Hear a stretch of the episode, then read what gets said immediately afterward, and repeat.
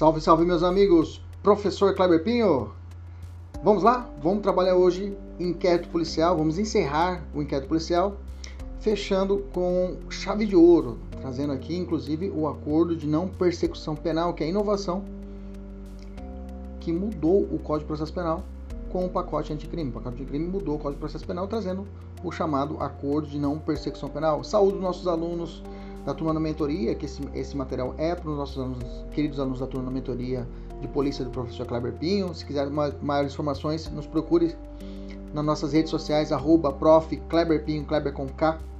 Saúdo também nossos seguidores do YouTube e do Spotify e de outros aplicativos de áudio que possa estar ouvindo esse podcast. Vamos lá, sem conversa fiada, vamos direto ao ponto. Primeiro vamos abrir uma questão e ao final, como sempre, a gente abre uma questão e fala assim, ao final, será que eu consigo responder essa questão com o que nós aprendemos hoje? A gente tem que fazer essa reflexão e entendemos se realmente ficou, é, se a aula deu certo, se realmente você fixou o conteúdo. Vamos lá. Começa assim a questão. Indique a única correta. As medidas invasivas e redutoras da privacidade deferidas judicialmente durante o IP não precisam ser submetidas a, a esse princípio, está falando do contraditório, quando cessadas e reunidas as provas colhidas por esses meios. Letra B. A confissão é condição essencial para a formulação do acordo de não persecução penal. Letra C. O judiciário, inclusive o STF, não pode de ofício arquivar inquérito, ainda que verificar que, mesmo após ter sido feita a diligência de investigação e terem sido descobridos, descumpridos os prazos para a instrução do inquérito, não foram reunidos indícios mínimos de autoria ou materialidade. Letra D. Para o STF, o arquivamento do inquérito policial pelo delegado de polícia, por despacho do juiz, a requerimento do promotor, promotor da justiça, a ação penal não poderá ser iniciada sem novas provas. Letra E. Para o CPP, depois de ordenado o arquivamento do inquérito policial, pela autoridade judiciária por falta de base para a denúncia, a autoridade policial, em nenhuma hipótese, poderá proceder às novas pesquisas se de outras provas tiver notícia. Ok? Muita coisa aqui, os alunos que já estudam para a polícia já até saltam os olhos umas questões dessas, né? Já quer responder. Muito bem. Vamos, vamos, vamos, vamos de forma didática aprendemos. Quais aprendemos juntos, né? O que, que precisa, quais são os pontos que precisamos esclarecer para resolver essa questão? Quais são os conceitos que precisamos dominar para responder essa questão? Vamos ter que falar sobre arquivamento, arquivamento inquérito policial. Vamos ter que falar sobre valor probatório do inquérito policial. Vamos ter que falar sobre é, é, a possibilidade de novas diligências após o arquivamento. Quando eu posso desarquivar, quando eu não posso desarquivar inquérito policial. Vamos ter que falar sobre acordo de não persecução penal. Beleza? Preparado? Vamos lá então. Então já estou no ponto 9, como eu disse para vocês, se você não assistiu essa aula, assiste as duas anteriores que tratam de inquérito policial tem uma playlist no nosso YouTube, procura lá playlist processo penal, você vai encontrar lá as duas primeiras aulas dessa matéria de, de inquérito policial que realmente está completa. Então o tópico 9 vem assim, encerramento 9.1 relatório. O artigo 10 do nosso CPP fala assim: a autoridade fará minucioso relatório do que tiver sido apurado enviará autos ao juiz competente. No relatório poderá a autoridade indicar testemunhas que não tiverem sido requeridas, mencionar o lugar onde possam ser encontrados. Vamos entender. Uh, o delegado precisa justificar a classificação, porquê que ele colocou no relatório aquele determinado crime. Ele tem que fundamentar, dizer o porquê que ele precisa, é, por que ele escolheu o crime de descaminho, sendo que na verdade era contrabando, digamos assim. Olha, a regra é que não, tá? Mas vou dizer agora que, inclusive, o, o, delegado de polícia antes tinha uma visão que o relatório, o delegado não poderia expor sua opinião técnica. Hoje já temos um outro pensamento. Mas, de forma específica a respeito da, da capitulação, eu quero que você fique atento que a regra não é. Não, a, não, não tem uma regra quanto a isso. Ele tem que justificar o porquê que ele enquadrou naquele crime, ok? Mas a lei de drogas, a lei exige essa justificação. Por que, que você colocou como depósito? Por que, que você colocou a situação de transportar. Ele tem que explicar, tem que justificar o porquê que ele colocou no relatório final do inquérito aquela capitulação. Isso está na lei, ok? Então tome cuidado com essa situação. É, o inquérito ainda deve, deve ser remetido. Terminado o inquérito, além de remeter para o juiz, ele tem que ser remetido para o Instituto de, de, de Identificação Estatística, tá? Está no artigo 23 nosso, do nosso Código Processo Penal, tá? permitindo a formação do boletim individual, que está lá no 809, 809, que trata desse boletim individual.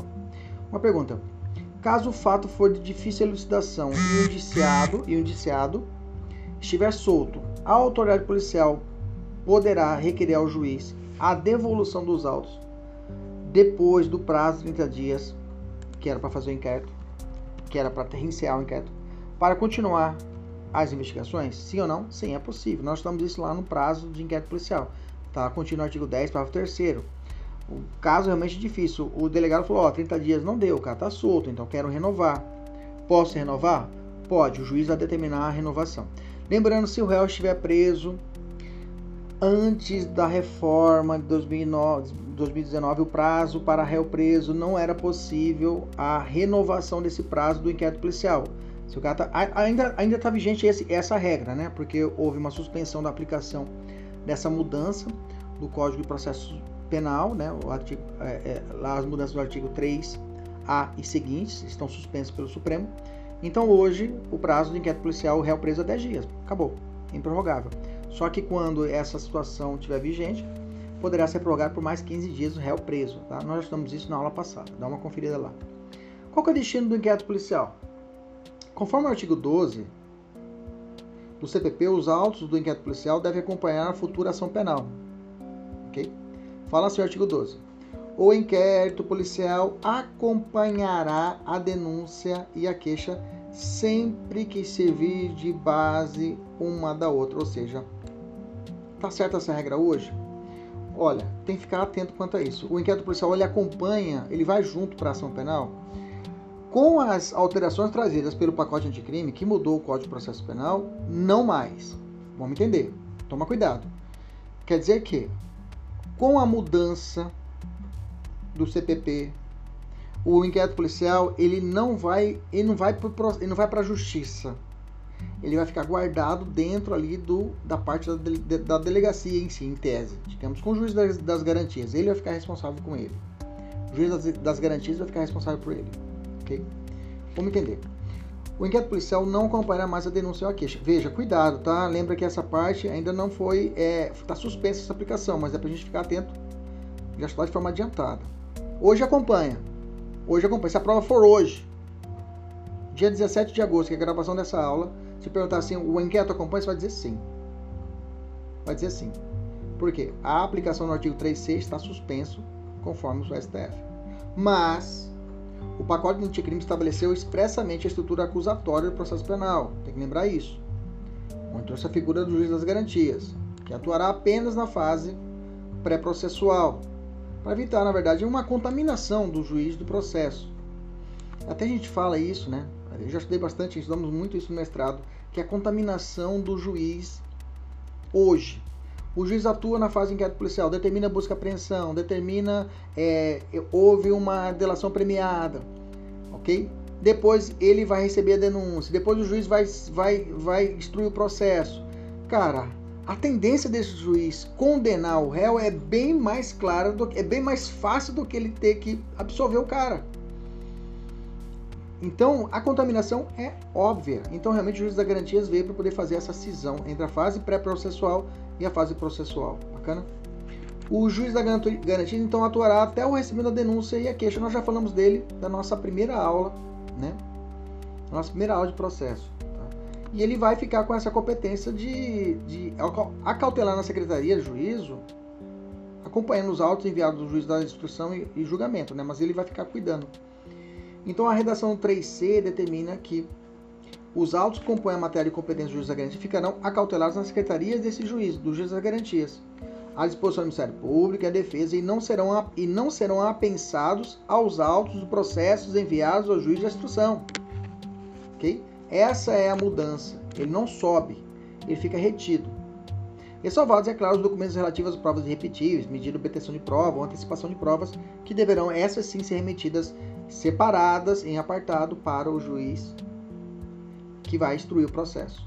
Ok? Estão entendendo isso? Então, na fase inquisitorial, o processo fica guardado ali com o juiz das garantias.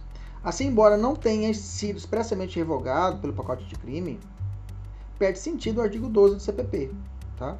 Se alguém te perguntar isso numa uma questão segunda fase, você já vai ficar esperto tá? a respeito dessa remessa. Que na verdade não foi revogado expressamente, mas tacitamente ele foi revogado, artigo 12. Ele perdeu a aplicabilidade. Pelo fato de que os autos ficarão retidos junto com o juiz das garantias, ok? E não serão remetidos, exceto as situações, como eu já te disse, de provas repetíveis, medidas de obtenção de provas ou antecipação de provas, essas sim serão remetidas, mas ficarão ainda em autos separados do principal, que vai ser o processo principal, tá? Lembra que eu falei para vocês, né? Foi julgado é, que a constitucionalidade foi discutida no Supremo e o Fux ele suspendeu a aplicabilidade do artigo 3A até o 3F, indo junto também isso daí. Ok? Como ficou o arquivamento do inquérito policial? Como ficou o arquivamento do IP? Como ficou o arquivamento do inquérito policial antes e depois da Lei 13.964? Nós temos que estudar muito bem isso, ficar bem claro isso na nossa cabeça. Como que ficou antes e como ficou depois o arquivamento. Isso é muito importante. Vamos lá. Primeiro ponto. Então vamos estudar procedimento do arquivamento do inquérito policial, tá? Antes da lei como que era antes, tá? É, é um antes que ainda é, né? É um antes que ainda é pelo fato de que essa parte também, o artigo 28A, também está suspensa sua aplicabilidade nessa mesma decisão aqui do fluxo, ok? Então é o antes que ainda é. Vamos aprender assim. Após o término do inquérito policial, o delegado relata, faz o relatório e envia ao magistrado, que dará destino por dois caminhos. Tá? O juiz Primeira coisa vai, ter, vai perguntar. Chegou o inquérito policial para o juiz. O juiz pergunta: esse crime é de ação penal pública ou é de ação penal privada? Se o crime for de ação penal pública, que, qual é a sequência? O juiz vai abrir vistas. O que, que é vistas? É o acesso. Ele vai dar acesso ao Ministério Público para que ele, o Ministério Público, possa optar por uma das seguintes opções. O Ministério Público vai ter três opções. O Ministério Público vai pegar o inquérito, vai olhar. Depois que ele recebeu, o, juiz, o Ministério Público tem um prazo para poder denunciar. Tá? Tem um prazo para denunciar. Vou até acrescentar aqui. Prazo para denúncia. Prazo para denúncia. Vou botar aqui. Anota o seu caderno também. Prazo para denúncia. Vamos colocar aqui. Risquinho. Réu. Solto. Cinco dias. Réu preso 15 dias. Bem que na verdade não é réu ainda, né, gente? Ele só é réu depois que ele denunciar e o juiz receber a, a denúncia, o pedido. Por enquanto ele é indiciado, é investigado. Ok? Vamos botar aqui qual o prazo para denúncia? Aqui, vamos botar certinho. Qual o prazo para denúncia? Pronto, vamos interrogar. Aí, ficou bonito. Então ele denuncia. Se o inquérito policial foi exitoso, né? Foi tudo bacana, apurou, já tem a, a, a PEC e a ISA, prova de existência do crime, disso, dizendo da autoria, deverá o promotor exercer a ação penal oferecendo a denúncia. Segunda opção, novas diligências. Caso um inquérito policial não tenha apurado os elementos que o Ministério Público repute imprescindíveis. O promotor olha o inquérito policial tudo pendendo, tudo torto, tá faltando aqui instrução, não foi feito balística. O promotor falou, olha, Juiz, manda de volta. Manda de volta, tá tudo errado, manda fazer de novo. Ok? O oferecimento da denúncia abre-se a oportunidade de requisição de novas diligências, tá? Que terão como finalidade o complemento do material que foi colhido. Essa requisição passa pelo juiz e deve ser remetida à autoridade policial para o prazo de cumprimento, tá? Realizadas as diligências, retorna ao magistrado que deverá abrir vistas ao promotor satisfeito com a matéria, angariando abre-se então o Ministério Público a ofertar denúncia. Caso contrário, em não sendo material complementar e elucidador, restaria a promoção do arquivamento. Então, mais ou menos assim. O juiz falou assim: promotor, você quer? Tá, então vou mandar de volta para o delegado. Delegado, faz de novo aí. Terminou, veio o promotor de volta. Promotor, agora vou denunciar. Ou o promotor fala: hum, tá tudo errado, olha, não teve crime, vamos arquivar. E pede para o juiz, o juiz vai, arquiva e morre a treta. Pode pedir de novo novas diligências? Pode, pode requerer novas diligências, não tem problema nenhum. Tá? Mas esse pedido de novas diligências tem um, uma, uma taxação do CPP, então não é bagunçado. O promotor vai sacanear com o delegado, com o investigador, mandar investigar, voltar de novo umas 15 vezes. Fala assim o CPP. O Ministério Público não poderá, olha só, travou, cravou, não poderá requerer devolução de inquérito à autoridade policial se não, se não para as novas diligências imprescindíveis. Olha só, cuidado com esse in aqui, viu, gente? Cuidado com esse in aqui. Imprescindíveis ao oferecimento da denúncia. Ok? Se forem imprescindíveis para oferecer denúncia, então não pode requerer novas diligências. ok? E a terceira opção, como era antes, como era antes, mas é o atual, é o arquivamento, tá? Já se entende que não é caso de oferecer denúncia pela absoluta ausência de elementos mínimos a indicar a, a autoria ou materialidade delitiva, ou até mesmo a existência de alguma infração. Devem pedir ao juiz o arquivamento, aguardando então o surgimento de novos elementos e justificar a postura de, de, uma inicial acusatória, se for o caso. Agora vamos falar sobre isso, sobre só o arquivamento.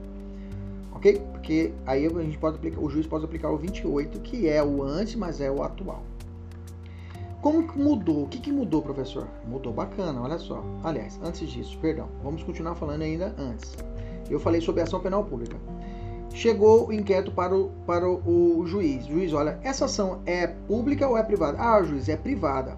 Como eu disse, a regra é que os crimes de ação penal privada, a lei fala que é possível, através do requerimento da vítima, a instauração do inquérito policial. Mas normalmente esse, quando os crimes são de ação penal privada, normalmente é usado especial criminal, normalmente é feito o termo circunstanciado, não se faz inquérito policial e remete para o juizado especial para ser resolvido. Essa é a regra. Mas é possível? É possível. Se for difícil elucidação pelo, pelo termo circunstanciado, aí é aberto inquérito policial normalmente é famoso, é famoso, a questão é famosa. Ah, famoso foi caluniado. Ah, então vamos brincar com o policial para investigar.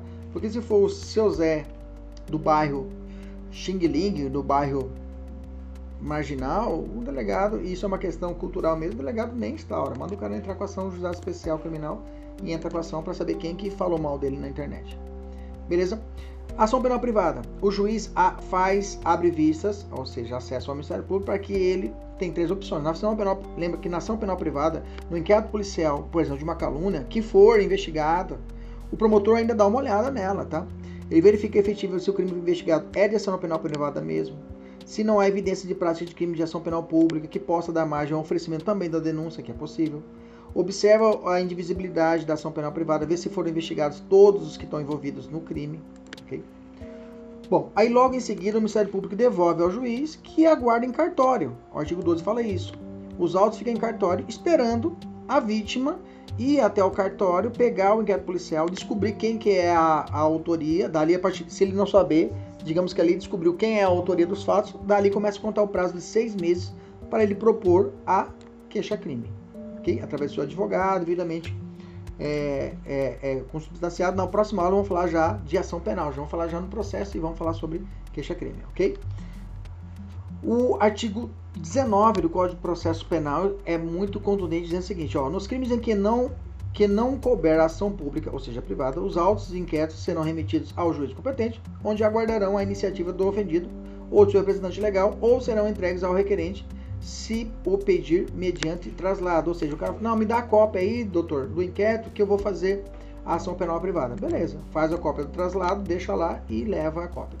Caso o prazo decorra sem a devida queixa. Bom, os autos de inquérito policial com a prévia auditiva do Ministério Público serão arquivados, ok?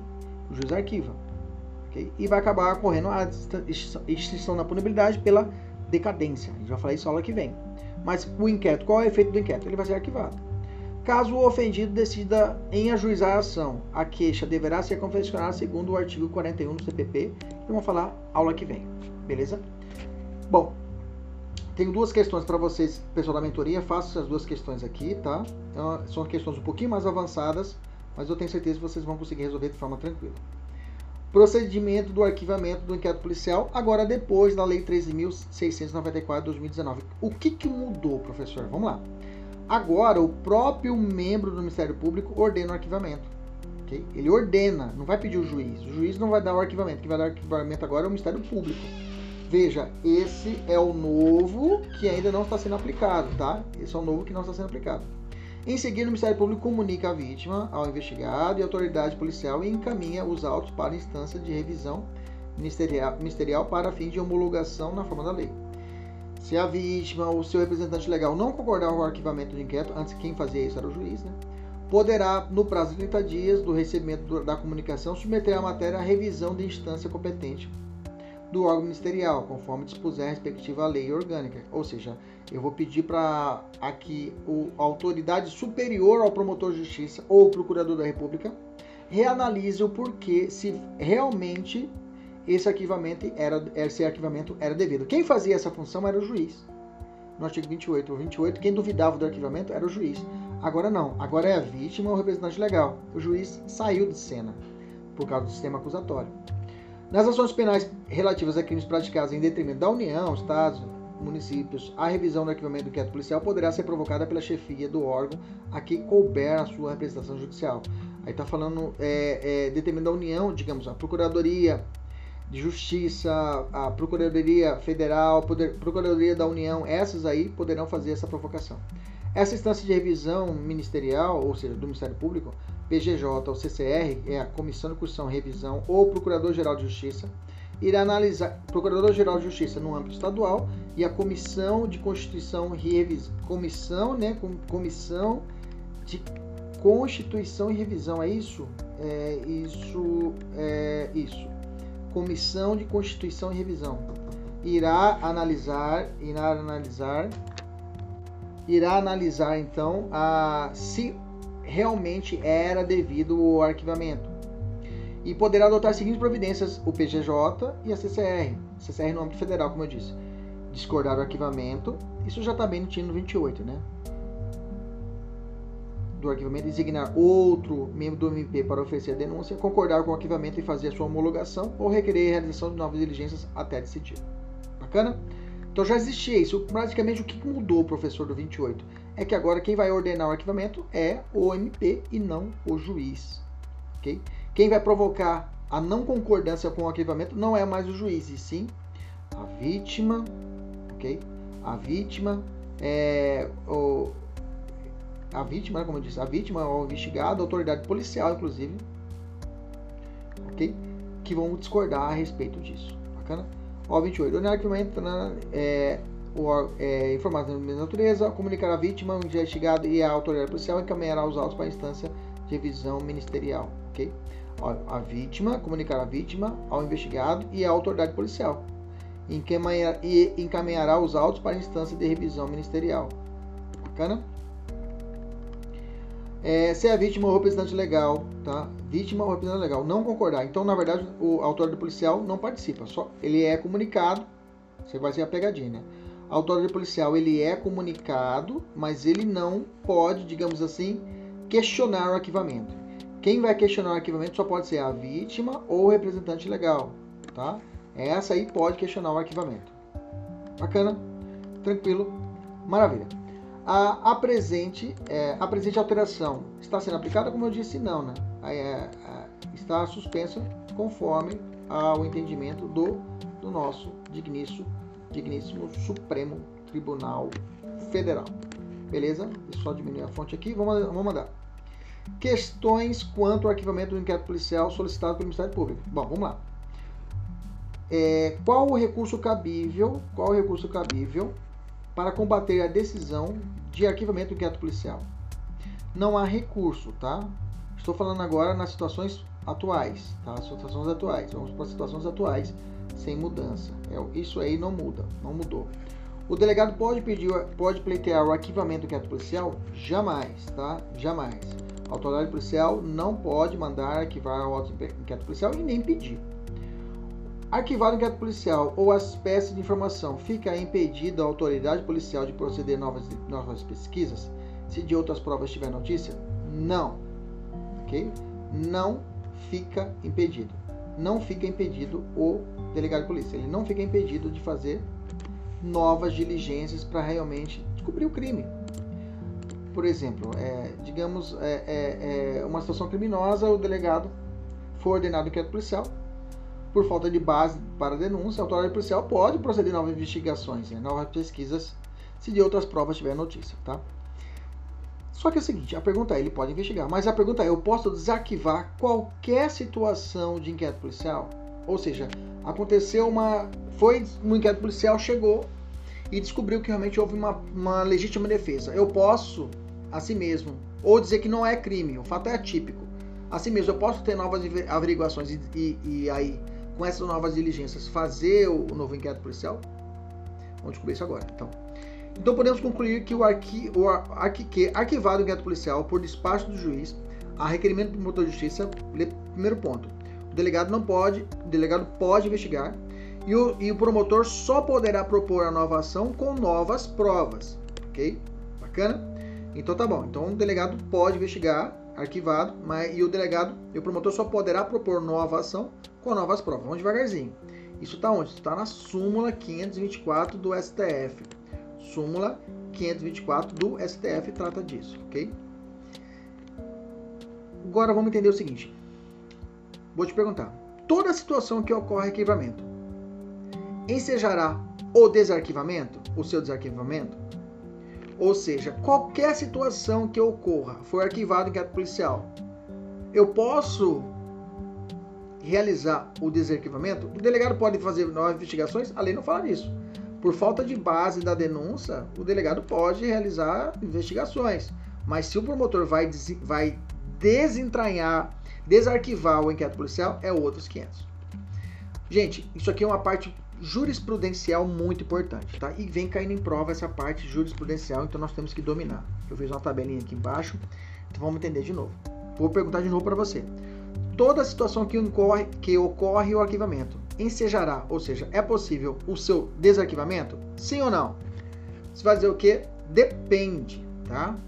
Essa aqui depende. Todos os tribunais têm entendido que caso o arquivamento ocorra por determinados fatos, poderá poderá existir o desarquivamento. Poderá, eu disse.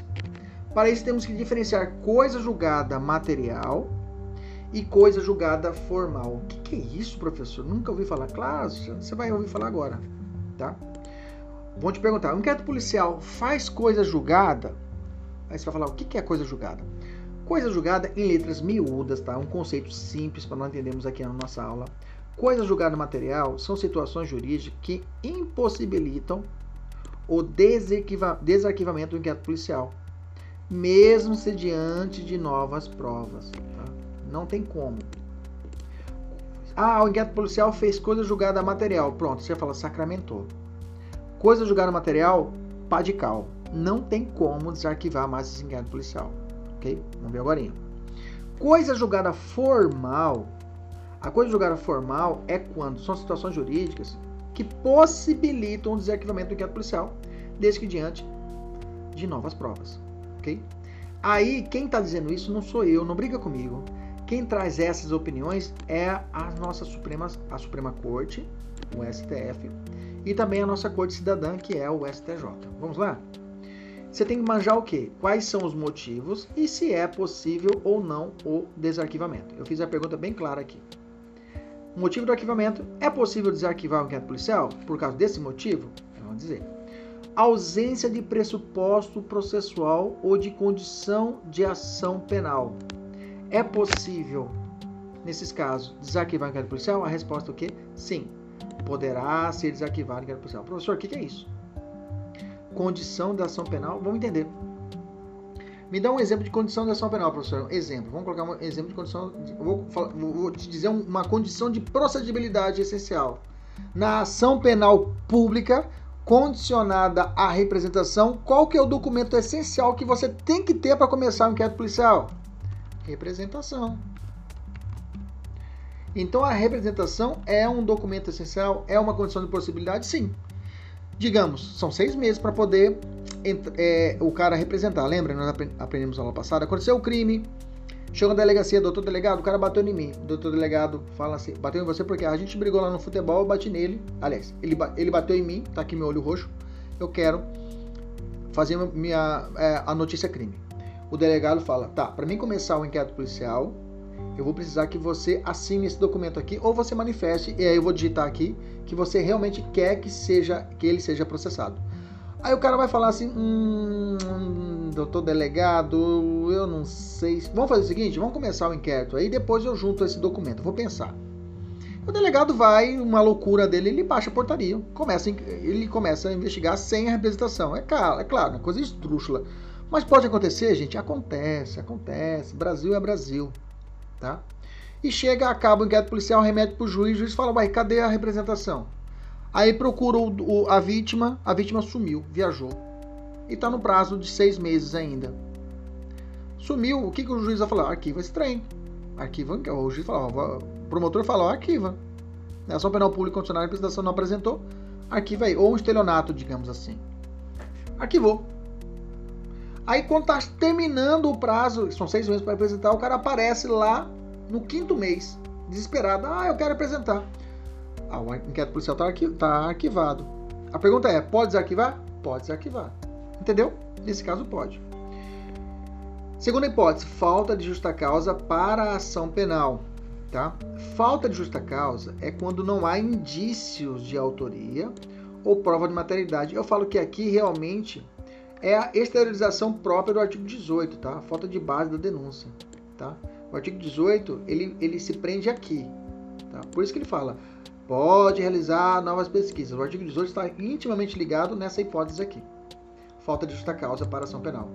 Porque realmente a, a, a polícia, num, num sentido de, de, de resolução, ela foi incompetente ela não conseguiu desenrolar, ela não conseguiu descobrir quem cometeu o crime, quem realmente foi o crime, qual foi a prova do crime, não existiu, a, indício não existiu, entendeu? Arquiva, arquiva. Arquivou a autoridade policial, fundamentada no 18, começa a fazer o corre. Falei, não, vamos resolver esse trem. Vamos resolver esse trem, vamos achar aí o, é, esse caso, vamos solucionar e correr atrás. E aí encontra o criminoso ou encontra indícios suficientes da autoria. Nesse caso, pode desarquivar? Pode. Ok? Beleza? Agora vamos, eu vou colocar bem aqui no meio uma situação que é divergente. Divergente porque tem posicionamento contrário. Eu já vi prova falar conforme o STF e conforme o STJ. Então tem que ficar esperto quanto a isso. Imaginamos que durante a, aconteceu durante a investigação inquérito policial ficou claro, ficou evidente que ocorreu uma legítima defesa. Okay? Lembra que lembra que tem que ter um, lembra que qual que é o prazo pra, quando for legítima defesa? E for um servidor público de segurança pública, do Exército, da PM, qual é o prazo que ele precisa para poder arrumar advogado? Qual é o prazo para apresentar advogado? 48 horas, lembra disso. E se não apresentar a, a, a, a repartição, digamos assim, né, a ele, aonde está afiliado, qual o prazo que ela tem? Também 48 horas, lembra disso? Bacana? Então volta para cá. Legítima defesa. Estava em serviço, legítima defesa, a nova, nova legítima defesa do artigo 25 do Código Penal, está lá, Tava em serviço, tava numa situação de refém, foi, deu um tiro na cabeça do cara, matou o cara. É defesa de terceiro. Nesse caso, arquivou, arquiva. Ah, vamos arquivar esse trem. Mas depois descobre que realmente esse policial era inimigo do cara, ele planejou, armou, tá. Mas nessa situação tinha realmente classificado como uma legítima defesa. Arquivou. A pergunta é: pode desarquivar? O STF fala que sim, pode desarquivar, tá? Que aí pode ser comprovado que não ocorreu legítima defesa de verdade. Tá? Pode ser que seja isso, ó, não aconteceu legítima defesa. Ok? O cara agiu de forma com dolo, não tinha legítima defesa, então desarquiva. O STJ tem um posicionamento contrário, vai dizer o quê? Que não, não é possível a, o desarquivamento. Então o que, que eu vou ter que ficar dentro da prova? Quem está pedindo, quem, qual, qual que é a, ah, o que, que a banca, quem que a banca está falando que está apontando. Ah, conforme o STJ, pode desarquivar um processo que foi arquivado por causa de legítima defesa? Você vai dizer o quê? Não pode. Conforme o STF, pode desarquivar legítima defesa? Você vai dizer sim, pode. Ok? A tipicidade do fato. O fato não é crime. Ah, uma, um filho tem relação sexual com a mãe, maior de idade, e os dois capazes. É crime? Não é crime. Incesto não é nesse caso, digamos assim, não é crime essa relação sexual entre pai, mãe, filho, filha, irmãos e irmãs. Não é crime de incesto. Nesse caso, eu tenho aqui um fato atípico. Não adianta, não tem. Ah, esse aqui não tem como, é caixão, vela preta. Não desarquiva. Existência de causa excludente de culpabilidade, tá? Erro de proibição, coação moral resistível, obediência hierárquica também não desarquiva. Só cuidado, você não vai confundir excludente de culpabilidade com excludente de licitude, né? Pelo amor de Deus. Excludente de licitude tem divergência. Excludente de culpabilidade não há divergência. Bacana? E por fim, excludente, uma extinção de punibilidade, prescrição do crime. Prescrição do crime também enterra a ação penal. Tem uma exceção. O, a, a morte do agente também extingue a punibilidade. Ou seja, então, arquivou o inquérito policial, não posso mexer mais nele, né, professor? Tá, tem uma exceção. Qual a exceção? Certidão de óbito falsa. Se o cara apresentou uma certidão de óbito falsa, porque se ele morreu não há mais processo, mas é falsa. Ou seja, o cara está vivo ainda. Nesse caso, pode desarquivar? Pode. Essa é a exceção à regra. Prescrição, não desarquiva mais. Ok? Não pode desarquivar. Não pode ser desarquivado. Está morto. Olha essa questão aqui. No curso de inquérito policial, a autoridade policial que presidia constatou que teria ocorrido a extinção da punibilidade pela prescrição da pretensão punitiva. Ok? Diante disso, a autoridade policial deverá remeter de imediato os autos do inquérito ao Poder Judiciário em razão do princípio da indisponibilidade do inquérito policial. Não entendi, professor. Então, o, a autoridade policial identificou que realmente há prescrição, acabou, falou, está prescrito. Se está prescrito, tem que mandar para quem? Para o juiz, né? Para o juiz fazer o quê? Extinguir o processo. Extinguir o processo, se for o caso, ok? Pelo fato de que o processo já está morto. Extinguir o processo, não. Arquivar o inquérito policial, a fazer concluso para o promotor de justiça e o promotor arquivar ok? Arquivar esse inquérito policial, eu posso desenterrar ele? Se ocorreu prescrição, extinção de punibilidade, não pode ser desarquivado. Está morto. Vamos evoluir. Vamos falar do que se entende por arquivamento implícito e arquivamento indireto. Isso que é fácil. Implícito é quando o Ministério Público deixa de incluir na denúncia algum dos fatos evidenciados, os fatos, né? Ah, aconteceu um crime de um roubo e depois uma, uma, uma, uma, uma ameaça e depois o roubo. Ah, o delegado investigou e falou assim: ó, aconteceu crime de ameaça e de roubo. O delegado, o juiz, o promotor fala: tá, mas o fato da ameaça é a consunção, crime fim, abarca crime meio. Então não vai responder só pelo roubo, a ameaça tá fora. Beleza? Ele excluiu um fato. Alguns falam que pelo fato de estar excluindo esse fato, ok, que foi investigado, é, seria uma forma de inquérito policial, mas vamos chamar isso de implícito, tá? É uma das espécies. Ou ainda, quando o, o, o promotor de justiça ele deixa de incluir algum indivíduo. Tem dois criminosos, um maior um menor de idade. Okay? Se é menor de idade, eu vou denunciar o cara? Não, eu vou remeter lá pro ECA. Ok? Só vou propor a denúncia contra um deles, o maior de idade. Ok? Então, nesse caso, para aquele menor, diz que ocorreu para ele o arquivamento implícito. Só que é o seguinte, essa minha fala que ocorreu para ele o arquivamento implícito, os tribunais não vêm aceitando a existência do arquivamento implícito, tá? Pois antes disso vigora a ação penal, o princípio da indivisibilidade, tá? Aliás, para a ação penal, o princípio da divisibilidade, tá? Da divisibilidade. Para a ação penal pública, para a ação penal pública,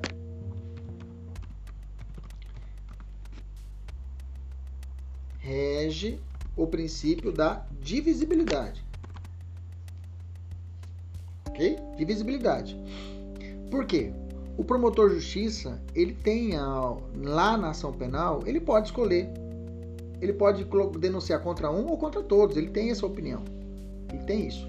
Então, na verdade, o que o Supremo explicou em 2014, aliás, o STJ explicou, é que, na verdade, não é arquivamento implícito e sim que é uma opção do, do promotor denunciar ou não, porque para ele, na ação penal pública, não vigora o princípio da indivisibilidade, e sim divisibilidade. Ele pode optar. Então, na verdade, não há um arquivamento, não há que se falar em arquivamento implícito, em razão a quem não foi denunciado. O STJ explicou isso, falou: olha, eu não aceito esse negócio de arquivamento implícito. Não, não existe isso.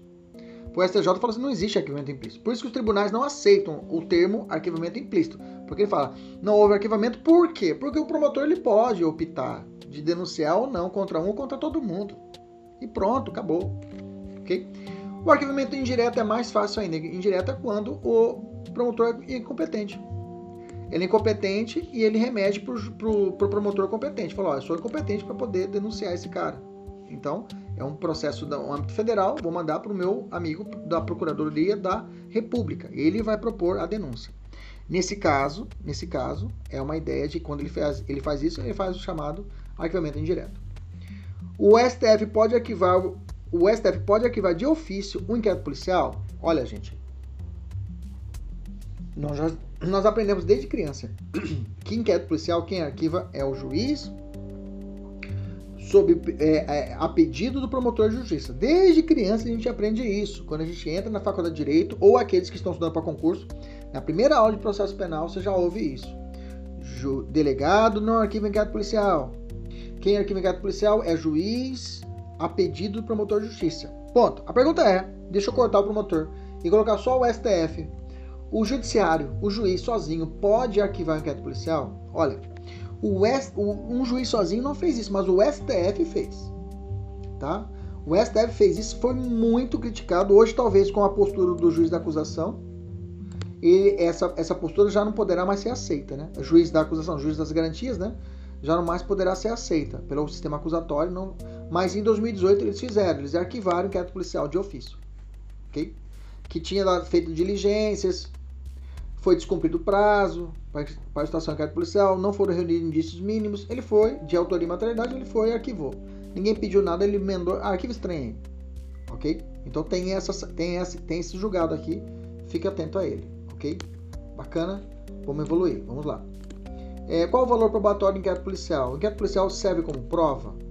A primeira, primeira coisa que temos que enfrentar é o que é, é o inquérito policial. Ele, o que, que, o que, que a gente descobre na investigação? Você que é investigador, você que é delegado, o que, que você faz? Você vai buscar elementos indicativos de prova ou prova propriamente dita, ou elementos de prova ou elementos indiciários, ou elementos ou prova propriamente dita. Lá na nossa aula de de lei de abuso de autoridade, também você que está ouvindo nosso, nosso podcast, não perca, nós temos lá também em três partes a aula de lei de abuso de autoridade. Nós chegamos a levantar essa lebre, nós chegamos a levantar essa discussão a respeito da prova propriamente dita e elementos indiciários.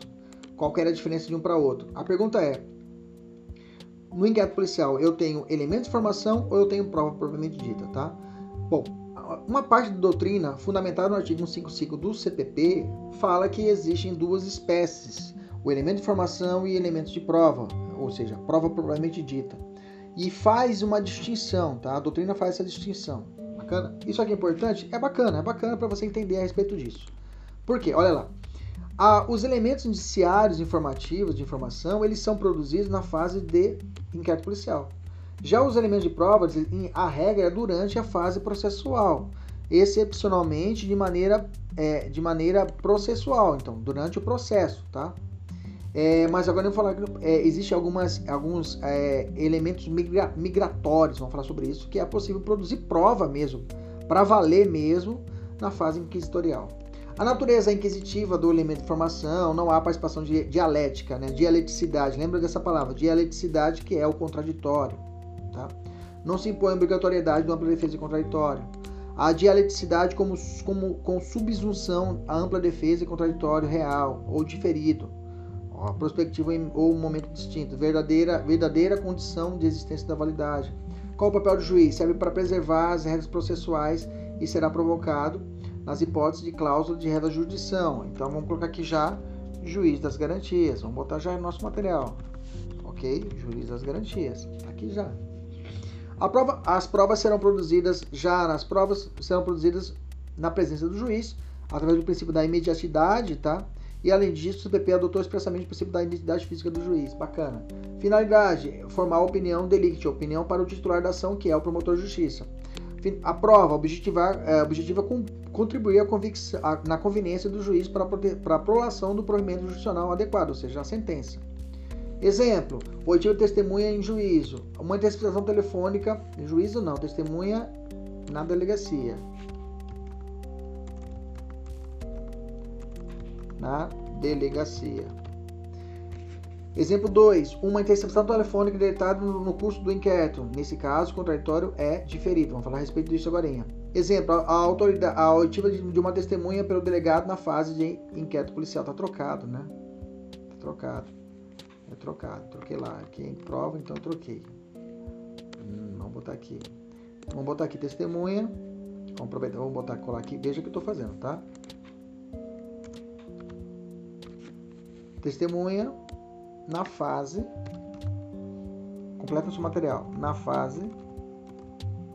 Ou melhor, em juízo. Bacana. Perfeito. Agora ficou top. Qual o fundamento dessa diferença? Como eu falei, está no artigo 155. Lá no 155 fala: o juiz formará sua convicção pela livre compreensão da própria produzida em contraditório judicial, não podendo fundamentar sua decisão exclusivamente em elementos informativos colhidos na investigação. Ou seja, ele falou que existe então é, elementos informativos colhidos na investigação e não provas propriamente dita que são realizadas em contraditório judicial. Então aqui ele traz uma diferença realmente, ele traz duas espécies, claramente. Então, se o legislador ele fez isso em 2008, foi quando houve essa reforma no CPP, é porque tem um motivo. É porque há uma, uma lembra da interpretação é, legislativa ou também mens legis, né? A interpretação é, é, autêntica, né? Que é feita pelo legislador. A gente pode falar isso conforme a interpretação autêntica. Olha como fica bonito se falar. Conforme a interpretação autêntica do artigo 155, é possível visualizar uma diferença entre prova e elemento informativo, onde o juiz não pode sentenciar com base exclusivamente em elementos informativos colhidos na fase de inquérito policial. Olha aí que difícil, que bonito, né? Ok? Beleza? Então questiona-se qual o valor probatório dos elementos ou provas colhidos na fase de investigação. Segundo Torinho Filho, filho né?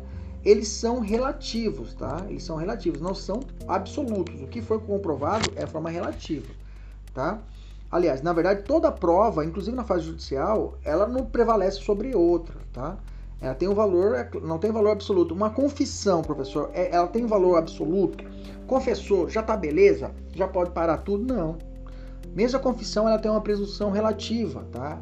A valoração vai ser do juiz, no caso concreto, porque o cara pode estar confessando para poder proteger o, o, o, o, por, estar sendo co, é, por estar sendo coagido, digamos assim, ameaçado, ou estiver protegendo a, a, a, a o, o, chefão da, da, da, organização criminosa, que é muito comum. Às vezes o cara cai, ele se passa pelo criminoso, cai para proteger o maior, né? E depois ele tem toda a assistência jurídica, e depois que ele cumprir a pena, ele vai estar todas as benesses da proteção criminosa. Né? É, então é possível dizer que ocorre hipótese de produção de prova com dialeticidade na fase inquisitorial? É possível existir, então, prova, prova, propriamente dito, eu ia falar para vocês, prova para valer com o juiz ali, o delegado, o promotor de justiça perguntando, o advogado perguntando? Sim. É que o, o próprio artigo 155 fala disso, tá? E a doutrina chama isso de elementos migratórios, tá?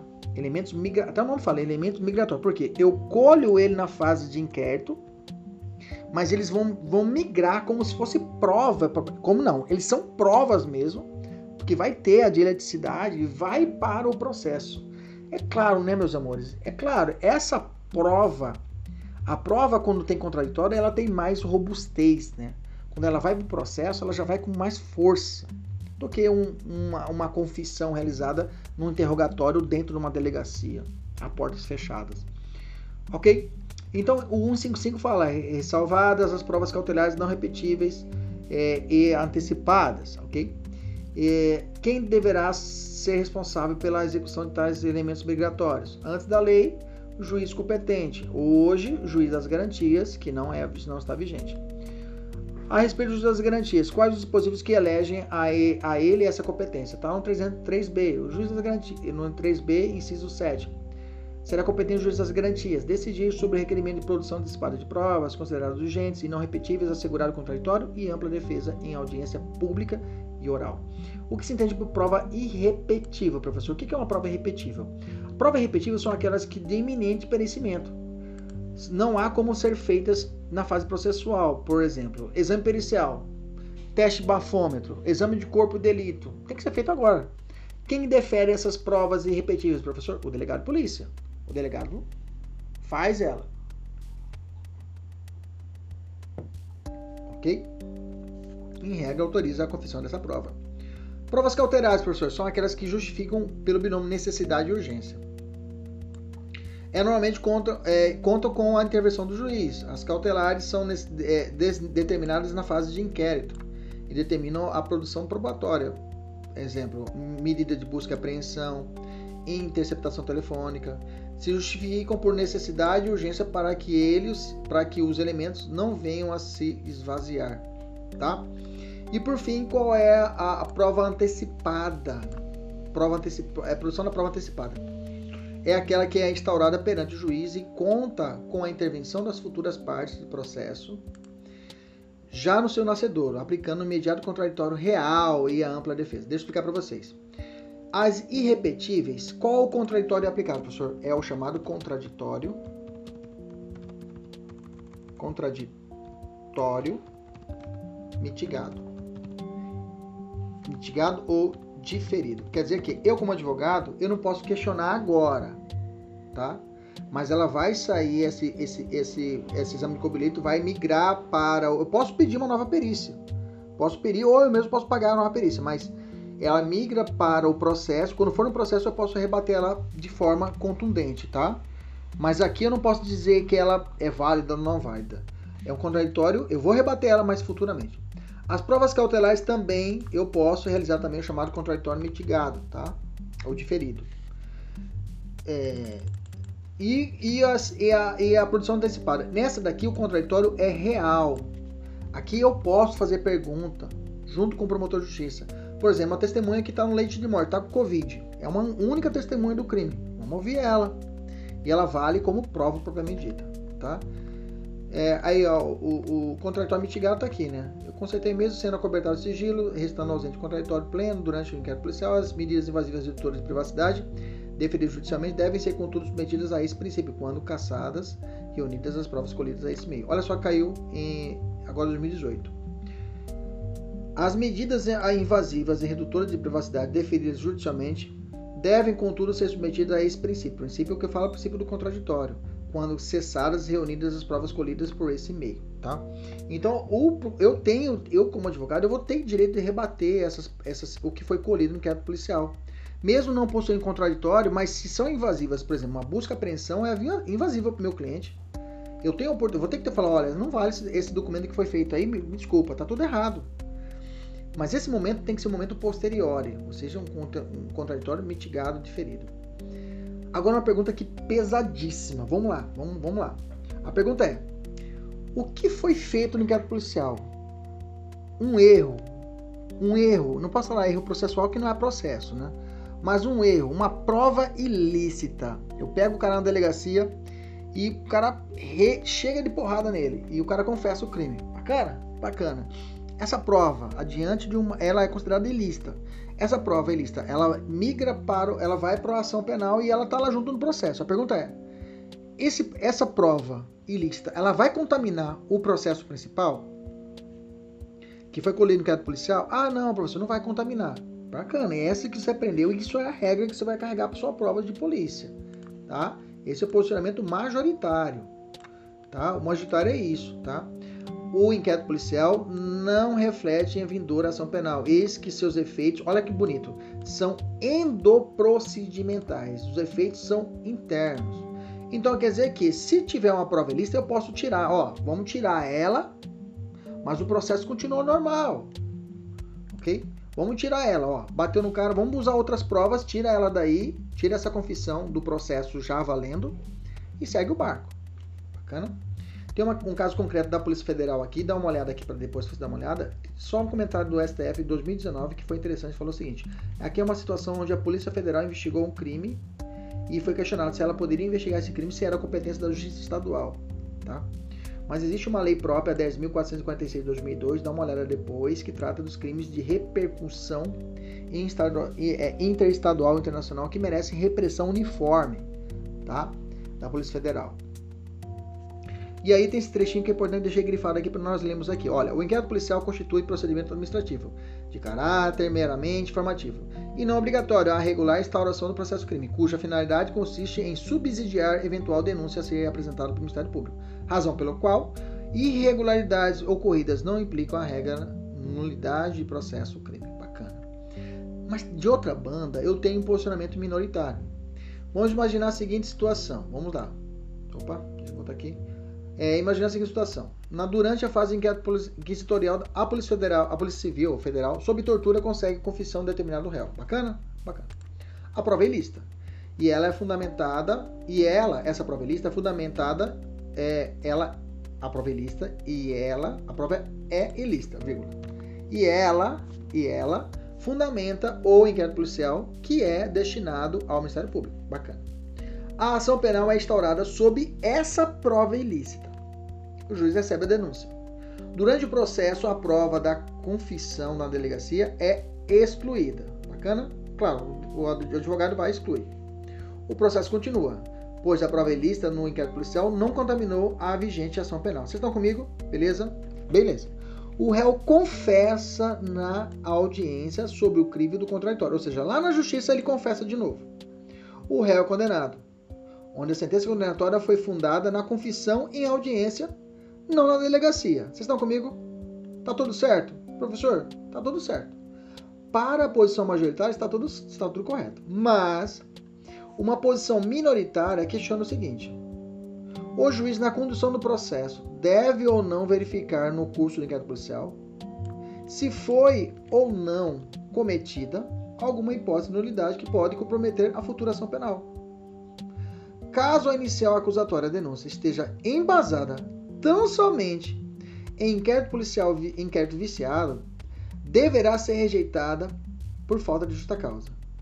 Diga-se, pela ausência de laço probatório mínimo e idôneo ao início do processo. Entenda. Durante a fase inquisitorial, a prova ilícita fundamenta e destina ao Ministério Público. A ação penal é instaurada sobre a prova ilícita. Olha, bem aqui. O marco seria bem aqui. Aqui, na verdade, a teoria militar fala que o processo, o juiz não poderia receber a denúncia. Ah, professor, mas recebendo a denúncia e proposição da denúncia é, em dúvida para a sociedade. Na dúvida, para a sociedade.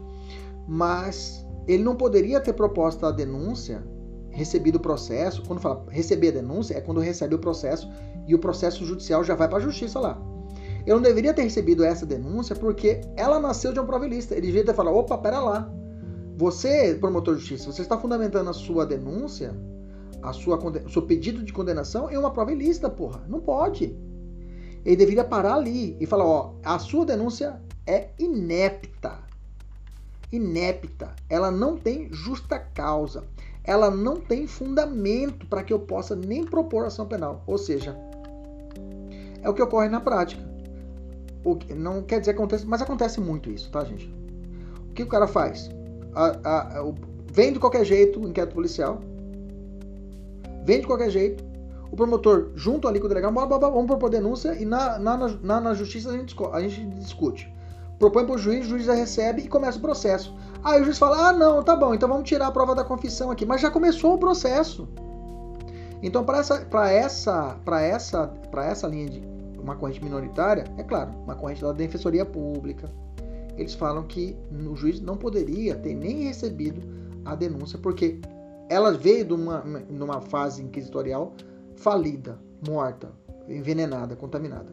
E aí teria que aplicar a regra da teoria é, da fruto das árvores envenenadas ou da licitude da prova por derivação. E aí nós vamos estudar inclusive essa parte na parte de provas, ok? E nós vamos, falar, vamos falar a respeito, vamos lembrar desse, desse termo, desse tópico. Quem traz muito bem isso é um cara chamado Aurélio Lopes Júnior, tá? É advogado, tá? E tem muitas coisas escritas. Nesse raciocínio, inclusive, tem uma ação da Polícia Federal que foi julgada toda nula, para você ter uma ideia, tá?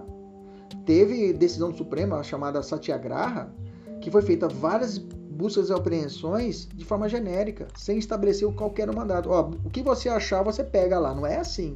A busca e apreensão tem que ser delimitada.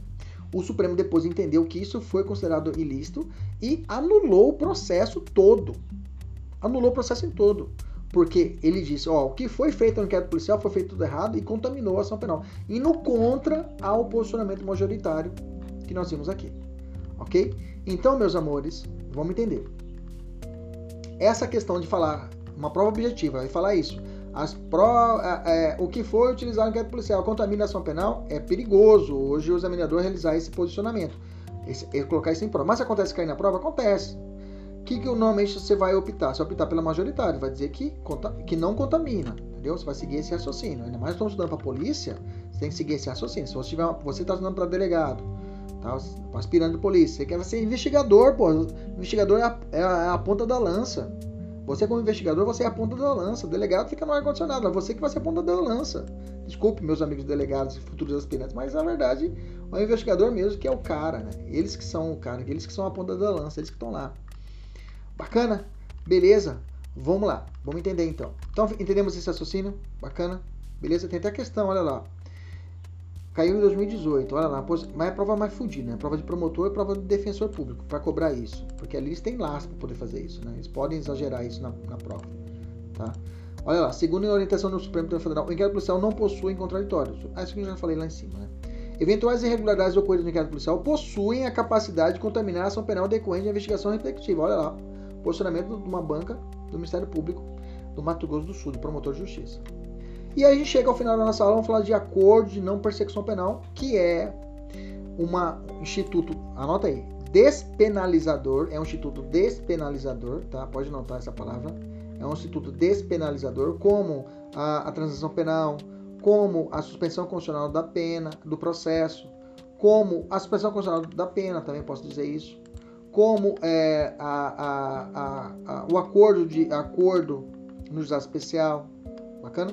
Então, o acordo não, não persecução, persecução penal, tá? Ele veio para poder mais um gatilho desafogador, tá? Tá no artigo 28A, que também está suspenso pelo STF, tá? Então, nós vamos aprender ele agora. Quando será possível uma ANPP, ou seja, acordo não persecução penal? Não sendo o caso de arquivamento e tendo investigado confessado, isso aqui é importante, tá? É necessária a confissão circunstanciada, é, formal circunstanciada e praticado da infração penal, é, da infração penal. Primeiro ponto é esse. Tá? Muito questionado isso, tá? O cara confessar para poder conseguir um benefício, tá? Questionado isso. Ele está relativizando um direito fundamental do cara, que é o, o, o nemo teneto si detegere, que é aquele de não produzir prova contra si mesmo. Para ele poder ganhar um benefício, tem que confessar. Bacana? Questionado. Além disso, tem que ser sem violência o crime, tá? Então, roubo, latrocínio, tá? Acordo não persecução penal cabe nos crimes de abuso de autoridade? Claro, praticamente todos. Dá uma olhada lá na nossa aula, tá? Nós falamos muito sobre isso. Que não tem violência nem grave ameaça à pessoa, né? E com pena mínima de inferior a 4 anos. A pena tem que ser inferior a 4 anos. Praticamente todos lá nos crimes contra abuso de autoridade. O Ministério Público poderá poderá, veja, não é um direito subjetivo do réu, tá? Vamos discutir isso, tá? Toda vez que o, o Código de Processo Penal ou o Código Penal fala poderá, se o cara tiver o direito subjetivo, ou seja, ele tiver confessado, o crime é sem violência, a pena é mínima de 4 anos e ele, ele, se enquadra nos requisitos, nasce para ele chamado direito subjetivo. Então, e aí esse poderá tem que ser lido como o quê? Deverá. Ok? Propor acordo de não persecução penal desde que necessário é o suficiente para a reprovação e prevenção do crime. O acordo de não persecução é a oportunidade do cara não ser. Ele, ele não entra, ele, ele, ele, o processo não, não vai ser denunciado. Ó, oh, parceiro, não vai ter um processo contra você. Se você cumprir, vai extinguir a punibilidade, vai ficar tudo beleza. Ele pergunta quais são as condições. Vou te dar as condições que podem ser aplicadas de forma cumulativa e alternativa. Acumulada e alternativamente. Reparar o dano ou restituir a coisa, exceto na na impossibilidade de fazê-lo. Renunciar voluntariamente, olha só, renunciar aos bens e direitos indicados pelo Ministério Público, olha só, o Ministério Público vai apontar ó, como instrumentos ou proveito do crime. Mas fala assim: ah, mas esse aí não foi instrumento nem proveito do crime. O Ministério Público, não, mas eu quero essa fazenda. Você vai ter que renunciar dela. Voluntariamente. O cara, mas, não, mas isso aí, não, tem que renunciar, senão não tem. Putz, tá bom. Tá entendendo? A sacada, as divergências que podem gerar daqui a um tempinho sobre os direitos individuais do cara. Prestar serviço à comunidade ou entidades por período correspondente à pena mínima combinado é, ao delito, diminuída de 1 a 2 terços, em locais indicados pelo juízo, da execução, tá, gente? Quem indica isso aqui é o juiz da execução, cuidado, tá? Quem vai fazer todas as regras depois é o juiz da execução que vai tratar do cumprimento, não é o juiz da juiz das garantias. Quem vai, quem vai fazer esse, esse, procedimento é o juiz das garantias. Hoje, o juiz comum do conhecimento, mas quem faz esse aqui é o juiz das garantias que faz. Essa é a competência dele. Para a prestação de pecuniária ser estipulada, prestação, prestação pecuniária, vou ter que olhar o 45 lá do CP, tá? Prestação pecuniária.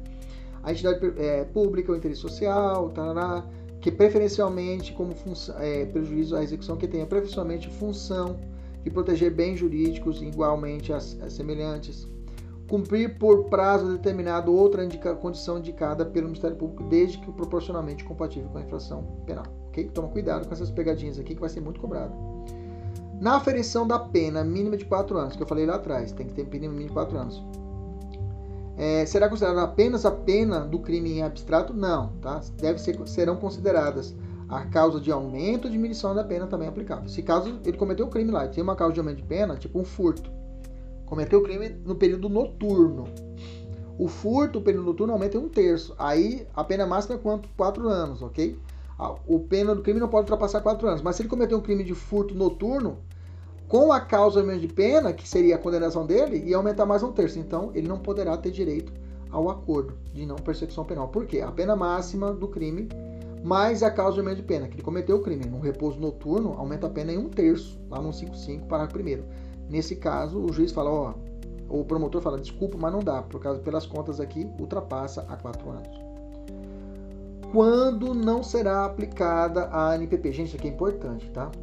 Se for possível, a transação penal não se aplica à ANPP, tá?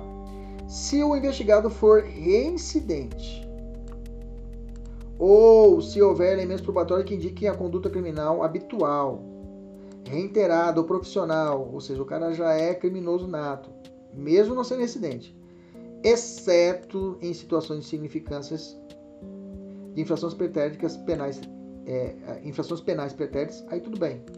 Se for cometeu vários furtos lá por insignificante, lá, o juiz fala, não, beleza, vamos, o promotor fala, vamos, vamos fazer o acordo. Ter sido agente beneficiado nos cinco anos anteriores, ou seja, cinco anos, nos, vou contar, vamos começou em 2000, agora 2019, né? O acordo não persecução penal não vai começar a contar. Mas, por exemplo, ano passado ele teve uma transação penal que ele foi beneficiado. Não vai ter direito ao ANPP. A, ano retrasado, ok? 2018, ele teve uma suspensão constitucional do processo. Não vai ter direito ao ANPP. Beleza? Que vai contar os, nos últimos cinco anos. Nos crimes praticados no âmbito de violência doméstica, esquece, tá? Nem vou continuar. Falou violência doméstica, não tem direito a nada. Não tem direito à transição penal, não tem direito à suspensão constitucional do processo, não tem direito à ANPP. Lembra, se você quiser anotar, anota aqui. Violência doméstica, o cara tem direito a sursis, a sursis, ok? E livramento condicional, tá? Anota aí. Sursis e livramento condicional, o cara tem direito. Que são benefícios penais, não juizado especial. Como deve ser formalizado o acordo não persecução penal? Bom, deve ser por escrito, tá? E será afirmado pelo Ministério Público, pelo investigado e seu advogado, seu defensor. Para homologação do acordo e não persecução penal, será realizada audiência? Sim, tá? Ali o juiz vai, vai verificar se realmente foi voluntário, por meio da autiva do investigado, na presença do seu defensor e da legalidade do ato. Qual juiz competente? Juiz das garantias, já falei para vocês. Se o juiz considerar inadequadas, insuficientes ou abusivas as condições do acordo, qual será a ação dele? Ele devolve para o Ministério Público para que seja reformulada a proposta de acordo com a concordância do investigado e de seu defensor, tá? Para que seja reformulada a proposta de acordo com a concordância do investigado e do defensor. Após a homologação pelo juízo, qual será o procedimento? O juiz devolve ao Ministério Público para que inicie a execução perante o juiz da execução, tá? Grifa aqui. Então sai do juiz das garantias, entra o juiz da execução. Quando o juiz poderá recusar homologar a proposta? Bom, quando ela não atender os requisitos legais, quando não for realizada a adequação indicada pelo juízo. Assim, é, recusada a homologação, o juiz devolve ao Ministério Público para analisar a necessidade de complementação das investigações ou oferecimento da denúncia, se for o caso. A vítima será intimada da homologação do acordo e de não persecução penal e de seu cumprimento? Sim. Quais as consequências se caso descumpridas qualquer das condições estipuladas no acordo de não persecução penal. Bom, o MP deverá comunicar ao juiz para fim de rescisão e posterior oferecimento da denúncia, porque aí o promotor, bom, agora eu vou denunciar você, te dei a chance. Também poderá ser utilizado pelo Ministério Público com justificativa para o eventual não oferecimento da, da suspensão constitucional do processo. Fala, olha, ah, eu quero, então, já que o senhor vai denunciar, me dá a suspensão constitucional do processo. O juiz falou: olha, você não cumpriu, parceiro, nem a NPP, então você não tem jeito também a suspensão constitucional do processo, que está lá no artigo, vamos botar aqui o artigo 89, dá uma lida. Já falei aqui na, nas nossas aulas, mesmo sendo um benefício que está contido na nova na Lei 9.099 de 95, Lei dos Juizados Especiais Criminais, a suspensão constitucional do processo é aplicada para qualquer crime que a pena mínima não ultrapasse a um ano. Dá uma olhada lá no 89. A celebração e o cumprimento do acordo não persecução penal constarão certidão de antecedentes criminais? Não, tá? Então quer dizer que quando for puxar capivara não vai sair lá o, ANPP? Exceto para registro do benefício. Como eu disse lá atrás, ele não vai ter direito nos cinco últimos anos. Lembra que eu falei para vocês? Se ele já foi beneficiado do ANPP nos cinco últimos anos, não tem direito a ganhar um novo. Só para isso que serve a, o registro, tá? mas não pode constar na certidão criminal do sujeito. Qual é o efeito do, juiz, do cumprimento integral? Extingue a punibilidade. Bunda de neném. Você não deve mais nada para o Estado. Caso ocorra recusa por parte do Ministério Público em propor o acordo de não persecução penal. Qual o procedimento? O investigado poderá requerer a remessa dos autos ao órgão superior, conforme o artigo 28. Lembra do artigo 28? Que quando o promotor não quer denunciar, ele remete para o PGJ ou para a CCR, lembra disso, se for federal? Bem que hoje, como não está sendo aplicado, não tem como fazer esse, esse procedimento porque o acordo não persecução penal ainda não está valendo. Bacana? Beleza, agora vamos responder a questão proposta inicialmente para fecharmos a aula de hoje. As medidas invasivas e redutoras de privacidade deferidas judicialmente durante o inquérito policial não precisam ser submetidas ao princípio do contraditório, quando necessárias e Gente, eu falei para vocês que precisa, tá? Nem que seja um contraditório mitigado, mas é necessário que a parte tenha a oportunidade de rebater as as medidas de invasivas, tipo busca apreensão indevida, que pode gerar, como eu disse, uma corrente minoritária, a nulidade do inquérito policial. Está errada a questão. Letra B. A confissão é a, é a condição essencial para a formulação de acordo não persecução penal. Perfeito. O judiciário, inclusive o STF, não pode de ofício. Já vimos que o STF fez e arquivou. Pode.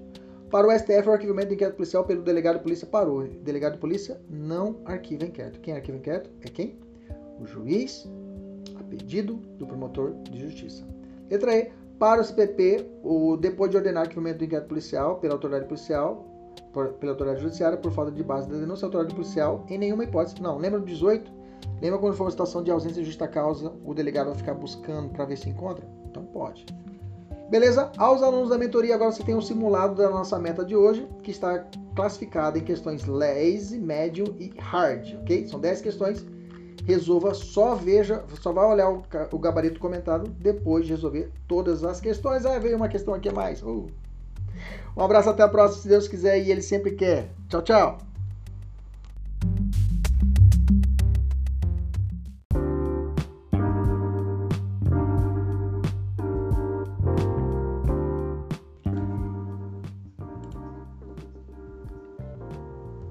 Salve, salve, meus amigos! professor Kleber Pinho.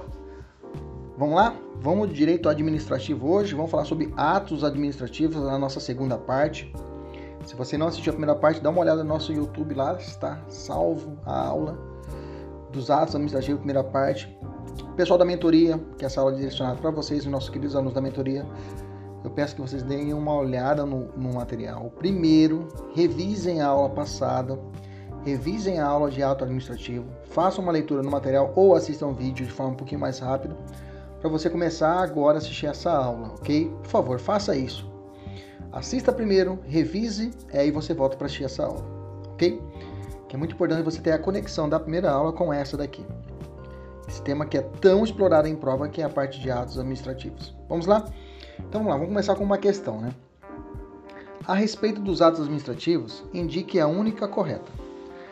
Bom, lembrando, aula passada, lembrando que na aula passada nós falamos sobre requisitos, falamos sobre atributos dos atos administrativos, requisitos, é, é, os atributos dos atos administrativos, falamos sobre vícios dos atos administrativos e hoje vamos falar praticamente da classificação, tá?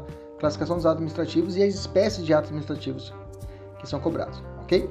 Vamos para a questão. A respeito dos, atos administrativos, indique a única correta. Bom, é, é a questão que abre nosso material ao final da aula, nós temos que conseguir responder essa questão de forma primorosa. Vamos lá. Letra A. A licença é ato ordinatório? Letra B. Circular é ato normativo? Letra C. Multa é ato ordinatório? Letra D. Parecer é ato enunciativo? Letra E. O auto de infração expedido por fiscal e aprovado por sua chefia constitui exemplo de ato complexo? o que, o que a maioria dos alunos reclamam e a maioria dos alunos não acertam as questões de ato administrativo, o aluno pula. Por quê? Porque é uma matéria muito meticulosa, é cheia de detalhes, tá? Porque, por exemplo, você tem que saber se é licença, mas quais são os atos ordinatórios, quais são os atos é, é, normativos, quais são os atos enunciativos. Então, realmente, essa classificação, essas espécies, é claro é uma matéria doutrinária, então a gente vai buscar o quê? aquilo que mais cai em provas. Então nós temos que fazer o quê? Sermos certeiros em conseguir acertar as, as espécies e os seus grandes grupos, ok? Então vem comigo, vamos lá, vamos devagarzinho. Classificação dos atos administrativos, então. Vamos lá, primeiro ponto. eu tenho uma classificação sobre ato discricionário e ato vinculado. Essa aqui é fácil, é tranquilo. Vamos lá. Ato vinculado, que quando, quando você ouvir na prova, ato vinculado, até o nome fala, o nome ajuda, né? Ato vinculado vem de alguma coisa que está presa. É isso mesmo. É o ato em que o administrador ele é praticado sem nenhuma margem de liberdade. Você não pode, você não pode deixar de cumprir aquele ato. Ou é ou não é. Por exemplo, vamos para o direito penal? Vou te dar um exemplo de direito penal. Homicídio, matar alguém. De cara. É uma ordem dada. Ah, ele matou, mas vamos ver certinho aqui. Ah, não, ele matou a pessoa, deu um tiro na, na sua frente. Uma briga de bar, o cara sacou e deu um tiro sem nenhuma, sem, nem, sem nenhuma desculpa. O cara olhou pro outro e deu um tiro e matou por uma desavença de um gol numa partida de futebol, na sua frente. Pau, matou o cara, pronto. Na sua cabeça já vem um ato que está. A, a, a vinculação a essa ação é nítida. Ou seja, ele matou, tem que aplicar a lei penal. Então não tem, tem é, é um ato que não tem como discutir. O ato vinculado é mais ou menos assim. O ato vinculado é aquele que o administrador não tem o que discutir, ele tem que cumprir. Por exemplo, chegou a aposentadoria compulsória por idade do servidor público. O administrador público não vai perguntar: ah, será que eu vou apertar, aplicar a aposentadoria para esse cara? O cara já cumpriu a idade. Já cumpriu a idade necessária para aposentar. Eu vou ficar discutindo? Não tem como, é um ato que está vinculado. Ele tem que, eu sou obrigado, o administrador, ele é obrigado a conceder ao administrado, ao, servidor público, a aposentadoria. Não tem margem de liberdade para ele pensar, ah, o que, que eu vou fazer? Então pensa assim, ato vinculado é aquele que ele não pode falar, ah, o que vou fazer? Não, não tem o que fazer, tem que fazer. Os atos vinculados, a lei estabelece previamente a conduta do administrador, ou seja, a lei, lei, a lei estabelece o que ele tem que fazer, o que ele tem que deixar de fazer. Lembra lá nós começamos a estudar o princípio da legalidade da administração pública, quando ele vai dar um passo, eu tenho que olhar para trás e perguntar: lei, você deixa eu fazer isso? A lei fala: deixo. Ele vai e faz.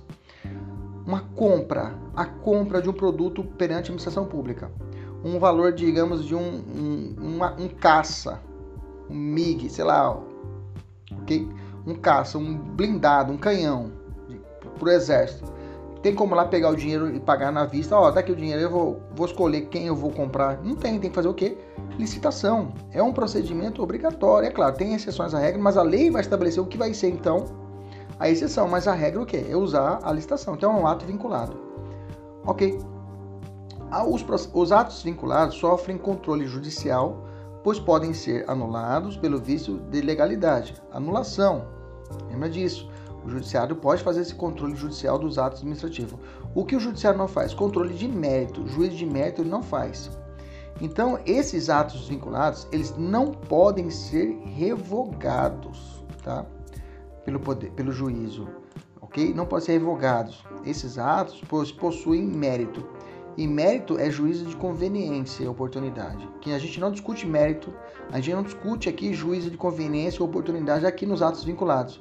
Ato vinculado é o que a lei estabeleceu e pronto. Ou pode ser anulado ou é válido. Ok? Exemplos de atos é, vinculados: aposentadoria compulsória, que foi para vocês, lançamento tributário de um tributo. O lançamento é uma, uma hipótese quando o tributo ele passa a ser devido, o IPTU passa a ser devido quando é feito o lançamento tributário.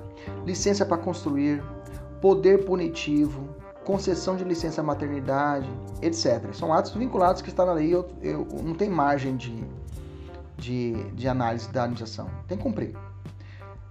Os atos vinculados, a forma, a finalidade e competência são requisitos dos atos administrativos vinculados. Se te perguntar quais são os atos, quais são os requisitos que estão sempre presentes nos atos vinculados, vai dizer forma, finalidade e competência. Ok? Forma, finalidade e competência. Quais são os requisitos do ato administrativo que estão sempre presentes nos atos vinculados? Você falar forma, finalidade e competência. Forma, finalidade e competência. COFOFI. COFOFI. Já os atos discricionários, aqui, para a prática do ato administrativo, existe uma margem de liberdade para que o agente público decida diante do caso concreto, qual, melhor, qual a melhor maneira de atingir o interesse público, ok? Mas quem diz isso é a lei. Quer dizer que, mesmo os atos discricionários, eles são regulados pela lei. Ou seja, a discricionariedade não é uma liberdade plena, é uma liberdade regrada pela lei. Essa palavra essa frase é chave. Atos discricionários são é a liberdade do administrador regrada pela lei, ok? Ocorre aqui então um juízo de mérito, de oportunidade e conveniência. O que não existe no atos vinculados, aqui existe. Professor, que mais? Então aqui eu tenho o chamado mérito administrativo. Lembra de mérito? Mérito, nossa aula passada, o M, você lembra o quê? De motivo. E o O de objeto. Pronto. Quais são os elementos que compõem o ato discricionário? Mérito, é, é, o motivo e objeto, objeto, que compõem o chamado mérito administrativo, que compõem os atos discricionários. Por exemplo, um decreto de expropriação é um ato discricionário Autorização para instalação de circo em área pública é um ato discricionário. Ele vai, vai otorgar ou não, mérito administrativo. Outorga de permissão de banca de jornal. Porte de arma de fogo, que é mais famosa pra gente. Porte de arma de fogo é um ato discricionário. Tá? Não está vinculado na lei, não é obrigado o Estado a ofertar o, o porte de arma de fogo. É um ato discricionário. Ele pode ou não pode conceder, ok? Ele não está obrigado a conceder para você. Ah, mas eu tenho os requisitos aqui, eu tenho. Não, é mérito administrativo. A administração vai ver se ela vai conceder ou não, porque ela vai ter o juízo de. Ela vai analisar o que? O melhor, o melhor interesse público. Se você merece ou não merece ter o porte de arma de fogo. Ok? Então o negócio não é bagunçado. O atos discricionários essa liberdade que é dada à administração pública para determinados atos administrativos. Ok? Beleza?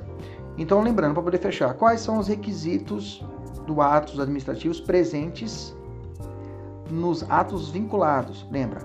forma, finalidade e competência. Quais são os requisitos vinculados ao ato discricionário? Lembra? Mérito é o mérito administrativo. É o mérito. Então, o M de, de, de motivo e o O de objeto, ok? Objeto e motivo, né? Ok. Formam o chamado mérito administrativo. Ok, beleza, tem uma questão para você resolver. Resolva essa questão aqui. Deixa eu fazer essa três aqui com vocês. Vamos lá. Há situações em que a lei permite ao agente público agir com certa liberdade de escolha. Opa, tá falando discricionário. Especialmente quanto à conveniência e oportunidade. Olha a palavra-chave: conveniência e oportunidade. Pronto. É ato discricionário que ele quer saber. Essa ideia está relacionada com o conceito consagrado na doutrina do ato gestão discricionário, letra B, discricionário. Ok. Viu como é fácil? Bacana, vamos descer. Qual a diferença entre, um ato discricionário e um ato arbitrário? Bom, aí é claro, né? O discricionário ele tem, a liberdade, ele tem uma certa liberdade, mas a lei estabelece o que deve e o que não deve fazer. Já o ato arbitrário é o ato totalmente contra a lei. É o ato praticado fora dos padrões de legalidade. Aí, nesses casos, poderá ensejar o quê? Um crime de abuso de autoridade que nós já estudamos aqui no nosso curso. Se você não assistiu, olha aqui no nosso YouTube. Inclusive, se inscreva se você está assistindo essa aula pela primeira vez para você estar tá sempre aqui atualizado com nossas aulas, ok? Ou então lá pelo Spotify tem um podcast também gravado a respeito disso. Ok? Resolva essa questão aqui para mim. Pessoal da mentoria, obrigado. O pessoal da mentoria sabe que quando a gente está aqui agora tem que parar, dar o pause, já estão treinados nossos alunos para poder fazer essa questão aqui, aí depois continuar a estudar a matéria, ok? Vamos lá. Uma classificação também muito conhecida em prova são os atos simples, compostos e complexos. Na verdade, o simples ele é o menos é, que cai em prova. O que cai em prova, na verdade, é o composto e o complexo, ok? Vamos lá? Então vamos fazer, vamos fazer os, por linha, cada hora, vamos, analisar né, de forma assim, é, retilínea as três situações. Mecanismo de informação. O mecanismo de informação do simples é um ato único por um órgão simples ou colegiado. Eu posso ter, preste atenção, um ato realizado por um tribunal de justiça, por uma Câmara com três desembargadores, que seja um ato simples. Por exemplo, a decisão de um acórdão de um tribunal, eles estão decidindo ali juntos. É um ato simples, né? Bem que alguns falam que um ato judiciário não seria ato, seria ato de administração, mas enfim. Mas é um ato exarado ali que é, em termos, ele é, ele, mesmo sendo por várias pessoas, uma classificação aqui seria um ato simples e não, de, não um ato composto. Por quê? Porque é muito comum o aluno é, confundir ato simples colegiado de um ato composto. O ato composto, olha só, é praticado por um único órgão. ok? Um único órgão pratica o ato composto, mas ele depende da aprovação, verificação, visto, aprovação, anuência, anuência, homologação ou de acordo, ou um de acordo, né? Que também você encontra isso em atos administrativos de acordo, por parte de outro ato de outra de outro órgão, por parte de outro órgão, por parte de outro órgão, ok? Como condição de exigência, ou seja, de execuibilidade. A existência, a validade e a eficácia do primeiro depende de manifestação da execução do secundário, ou seja, essa palavra é muito usada em prova. Tá? A existência, validade e eficácia depende da manifestação do primeiro órgão, ato principal, mas a execução fica pendente até a manifestação do outro órgão, ato secundário. Ou seja, um faz e o outro executa. Um faz e o outro executa. Por exemplo, já vamos dar um exemplo aqui. Ó. Auto de inflação que depende do visto de autoridade superior. Digamos, uma pessoa, um agente público, lavra o auto de infração.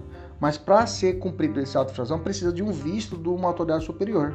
Nesse caso, o ato é composto, é feito por um, mas depende do secundário para dar execução. Lembra do, do, do ato simples? Olha só o exemplo aqui. Decisão de um conselho de contribuintes, declaração da CPI, tudo também considerado ato simples. Agora aqui, o composto, um órgão realiza, um ente realiza e o outro dá a execução. Já os atos complexos, preste atenção, complexo é a conjugação. Conjugação é casamento. Casamento do que? De vontade de mais de um órgão ou agente. Ele é ditado por mais de um órgão. Olha só a diferença desse para o órgão composto. O órgão composto é, é o ato composto é, é praticado por um único órgão que precisa ser executado, precisa do aval do outro. Aqui não. Aqui é conjugação, é tudo um ato só. São órgãos distintos que necessitam ser, fazerem as suas vontades de forma casada. Estes dois órgãos realizam um ato único e, são e, e só após a passagem pelo último órgão o, o, ato é perfeito e passa a existir. Pode ser que exista mais de um órgão. Só você pensar assim, por exemplo, um exemplo, ó, o X aqui você lembra de sexo. Isso, sexo sexo. Para que se exista o sexo, tem que ter pelo menos duas pessoas, não é isso? Então, então essa sacada. Quando for, quando for atos com, complexos, precisa da vontade de duas, dois órgãos para poder existir o ato. Já o composto é feito por um e é executado por um outro. Pronto, não erra nunca mais. Só lembrar do sexo, ok? Lembrou de sexo, ato complexo, lembra de sexo, ou seja, é a comunhão de vontade de dois órgãos para a realização de um ato. Por exemplo, a aposentadoria de servidor público, eu posso colocar aqui, por exemplo, é, muito conhecido, é, é aprovação do, de nome para o ministro do Supremo. Para ser ministro do Supremo, primeiro ato, você vai ter o primeiro ato. Primeiro ato, primeiro ato é a indicação, a indicação do presidente, não é isso?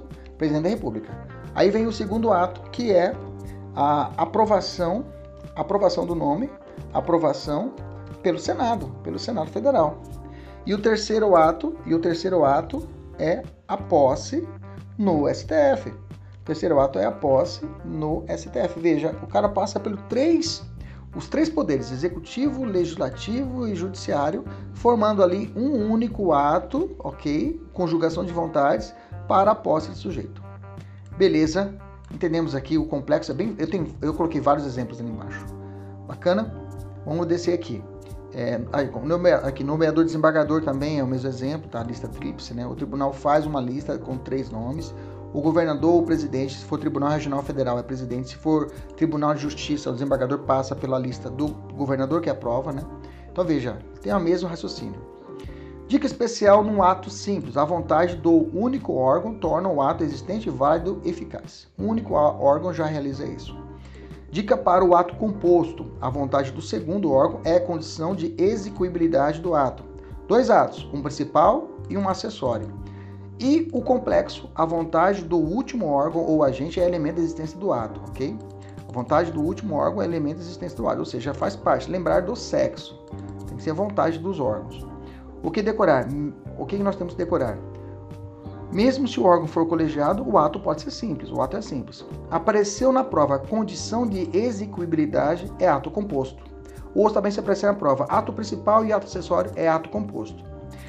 Se apareceu na prova ato complexo, são todas as vantagens se fundem na prática de um único ato, de ato uno. Vamos para exemplos de prova. Eu fiz uma caçada de provas, eu fiz decisões de jurisprudência, de autores, eu fiz uma coletânea aqui de exemplos de atos complexos que podem cair na prova e você vai por eliminação. Você viu esses atos aqui, você vai dizer que é complexo. Se não tiver aqui, vai ser o quê? Composto. Investidura de funcionário, pois a nomeação é feita pelo chefe executivo e complementada pela posse dada pelo chefe da repartição. Eli Lopes traz esse exemplo. Nomeação procedida por autoridade de um dado órgão que deve recair sobre pessoa cujo nome consta em lista tríplice. É o exemplo que eu te dei. Do desembargador. Investidura ministro do STF, já falei. Nomeação de desembargadores, já falei. Aposentadoria do servidor público, já falei. Concessão de alguns regimes especiais de tributação. Alguns casos de redução de alíquota ou, alíquota ou IPI. Alguns regimes especiais relativos a documentos fiscais. Nomeação de dirigente de agência reguladora. Né? Processo de aprovação de tratados internacionais. Decreto assinado pelo presidente da República e referendado pelo ministro do Estado Ato de aposentadoria dos servidores públicos é considerado pelo STF como ato complexo, o qual se aperfeiçoa somente com o registro perante o Tribunal de Contas. Onde coloquei aqui? Eu acho que coloquei aposentadoria aqui, acabou ficando repetido, né? É isso aí, beleza. Bacana? Olha só essa questão aqui. O ato administrativo que, quando a sua formação resulta da manifestação de, um, uma, de vontade de um único órgão, denomina-se ato indireto. Indireto? Não, né? É simples, né? Acabamos de ver. Esse aqui de baixo. O auto de infração expedido por fiscal e aprovado por sua chefia constitui ato composto. É isso, fez em um e o outro ratificou, tá certo. Bacana? Quanto aos destinatários, eu tenho essa classificação aqui, tá? Destinatários eu tenho atos gerais ou regulamentares, atos coletivos ou plúrimos e atos individuais. Os atos gerais são aqueles que são direcionados, né, atos gerais ou dirigidos a uma quantidade indeterminável de destinatários. Edital de concurso público, instruções normativas, ok? É, é, os atos gerais ganham publicidade por meio da, da imprensa oficial. Essa aqui é a característica chave, tá? Os atos gerais, eles ganham publicidade com a imprensa oficial. Atos coletivos ou plúrimos são expedidos em função de um grupo definido de destinatários. Por exemplo, alteração de horário e funcionamento de uma repartição pública. A publicidade é atingida com simples comunicação dos interessados, ok? Simples comunicação dos interessados. Normalmente os plúrimos ou coletivos eles têm um cunho ser interno, né? Só dentro da administração pública. É, e os atos individuais, aqueles destinados, direcionados a apenas um destinatário. Por exemplo, a promoção do servidor público. O servidor público tal foi promovido. Pronto, o ato vai ser para ele, ok? Um ato individual feito para ele, ok? Quanto à estrutura, eu posso ter atos concretos e atos abstratos ou normativos. Atos concretos são aqueles que regulam um caso esgotando-se após a primeira aplicação. Exemplo, ordem de demolição de um imóvel com risco de desabar. Bom, a ordem é dada, é um ato concreto, e ele se realiza quando, realiza, quando é, esse ato é realizado. Esgota-se ali, ele se exaure ali. Já o ato abstrato ou normativo, até fala, normativo vem de lei, então quer dizer que ele vai perdurar por mais tempo. Aqueles que se aplicam a uma quantidade indeterminada de situações concretas, não se esgotando após a primeira aplicação. Tem sempre aplicação contínua. Então a palavra-chave aqui é continuidade, ok? Continuidade. Vamos grifar as palavras-chave que fica mais fácil a gente decorar mesmo os atos, ok? Aqui esgota-se após a primeira aplicação. Vamos grifar, vai grifando. Grifa aí, eu vou grifando aqui, você grifa aí também. Atos internos e externos. Pronto, o nome já fica fácil, né? Atos internos produzem efeitos dentro da administração, vinculando somente os órgãos e os agentes públicos, por alcançarem somente ambiente administrativo doméstico. Não exigem publicação em imprensa oficial. Vamos grifar, não precisa.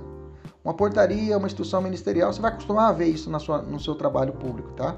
Diretamente nas suas funções. Você vai ver direto, uma portaria. Ó, baixa uma portaria aí, galera. É, já sabe. Atos externos são aqueles que produzem para terceiros, né? São externa cópias. Fechamento de estabelecimento em licença, por exemplo, ok? Quanto ao objeto, os atos podem ser de império, gestão ou expediente. Império, até o nome fala, atos de império. Aqui, são, aqui é o exercício do poder extroverso. A administração para o particular. Lembra? A administração para o particular. Não pode andar na rua. Toque de recolher. Ato de império. Praticado pela administração em superioridade. Professor, eu posso ter vários, várias, várias, um ato com várias classificações? Claro, eu posso ter um ato com várias classificações, tá? Não fica preocupado em, se, em setorizar. Você tem que entender o que, que quando te perguntar, ah, é, dentre as alternativas, aponte o um único ato é, de império. Aí coloca lá, desapropriação, multa. Opa, isso aqui é ato de império. Entendeu? Uma, uma multa, por exemplo, é um ato externo, por exemplo, ok? De império. Tá entendendo? Eu posso fazer esses casamentos? Pode. Posso fazer esses casamentos? Pode, tá? É que classifica-se por cada setor. Estamos falando por objeto, mas a classificação pode ser o que? Coletiva, pode ser associada a outras. Ato de gestão. Ato de gestão Aqui é bacana, a administração entra em pé de igualdade. Lembra o contrato de gestão? Nós já falamos isso lá atrás. Quando a administração pública ela desce do salto, ela desce do seu poder de império e fica de pé de igualdade com o administrado. Está aqui. Alocação de imóvel, a venda de, de, de bens públicos são atos de gestão. Atos de expediente dão andamento ao processo, são atos de rotina interna. Então, Atos expedientes são de rotina interna, numeração dos autos do processo, é, colocar capa no processo administrativo, ok? Autuar, todos esses são atos de expediente. Quanto ao conteúdo, eu posso ter atos constitutivos, extintivos, declaratórios, alienativos, modificativos e abdicativos. Vamos lá, vamos entender cada um deles. Você tem que entender, gente. Decorar é mais difícil. Vou dizer para você, decorar é mais difícil. Tem que entender, olhar o exemplo, ver a palavra-chave e tentar enquadrar, enquadrar, nas questões, ok? Vamos lá. É, constitutivo. Constitutivo vem de criar, de criação. Então, cria novas situações jurídicas. Por exemplo, admissão de aluno em escola pública. Autorização e sanção administrativa são exemplos de atos constitutivos. Atos extintivos, pronto, extingue relações, situações jurídicas. Demissão do servidor público é um ato extintivo. Ato declaratório, declara alguma coisa, enunciativo, visam preservar direitos, afirmar situações pré-existentes. Por exemplo, certidão e atestado. Vamos ver lá embaixo que tem espécie de administrativo chamado atos administrativos enunciativos. Aí vai ter uma classificação também, tá? Atos alienativos realizam transferência de bem ou direito a terceiros. Exemplo, venda de um bem público. Por exemplo, a venda do bem público também vai ser um ato de gestão e conhecido um ato externo, digamos assim, ok? Sendo um ato concreto, determinado, entendeu? Você pode fazer essas, essas, essas vinculações. Ato modificativo altera situações pré-existentes, ok? Alteração do local de reunião. Abdicativos, aqueles em que o titular abre mão de direito, exemplo, renúncia à função pública. Beleza? Quanto à eficácia, eu tenho os atos são válidos, nulos, anuláveis, inexistentes e irregulares. Nós já falamos disso aula passada, lembra? Nós falamos de vícios dos atos administrativos, lembra disso? Vamos relembrar aqui. Atos válidos, não precisa nem falar, são aqueles atos que são plenamente, têm todos os requisitos e, e todos exigidos pela ordem jurídica. Atos nulos, expedidos em desconformidade com as regras, ou seja, com a lei, tá? Do sistema normativo possuem defeitos não convalidáveis, ok? especialmente nos requisitos objeto, motivo e finalidade. ok? Caso o ato, o ato praticado em desvio de finalidade, por exemplo, nós vimos isso na aula passada, ok? Lembrando que a competência e a forma, elas podem, elas podem já a convalidação dos atos, mas se ao objeto o motivo e a finalidade tiverem, tiverem sido violadas, esquece, o ato é nulo.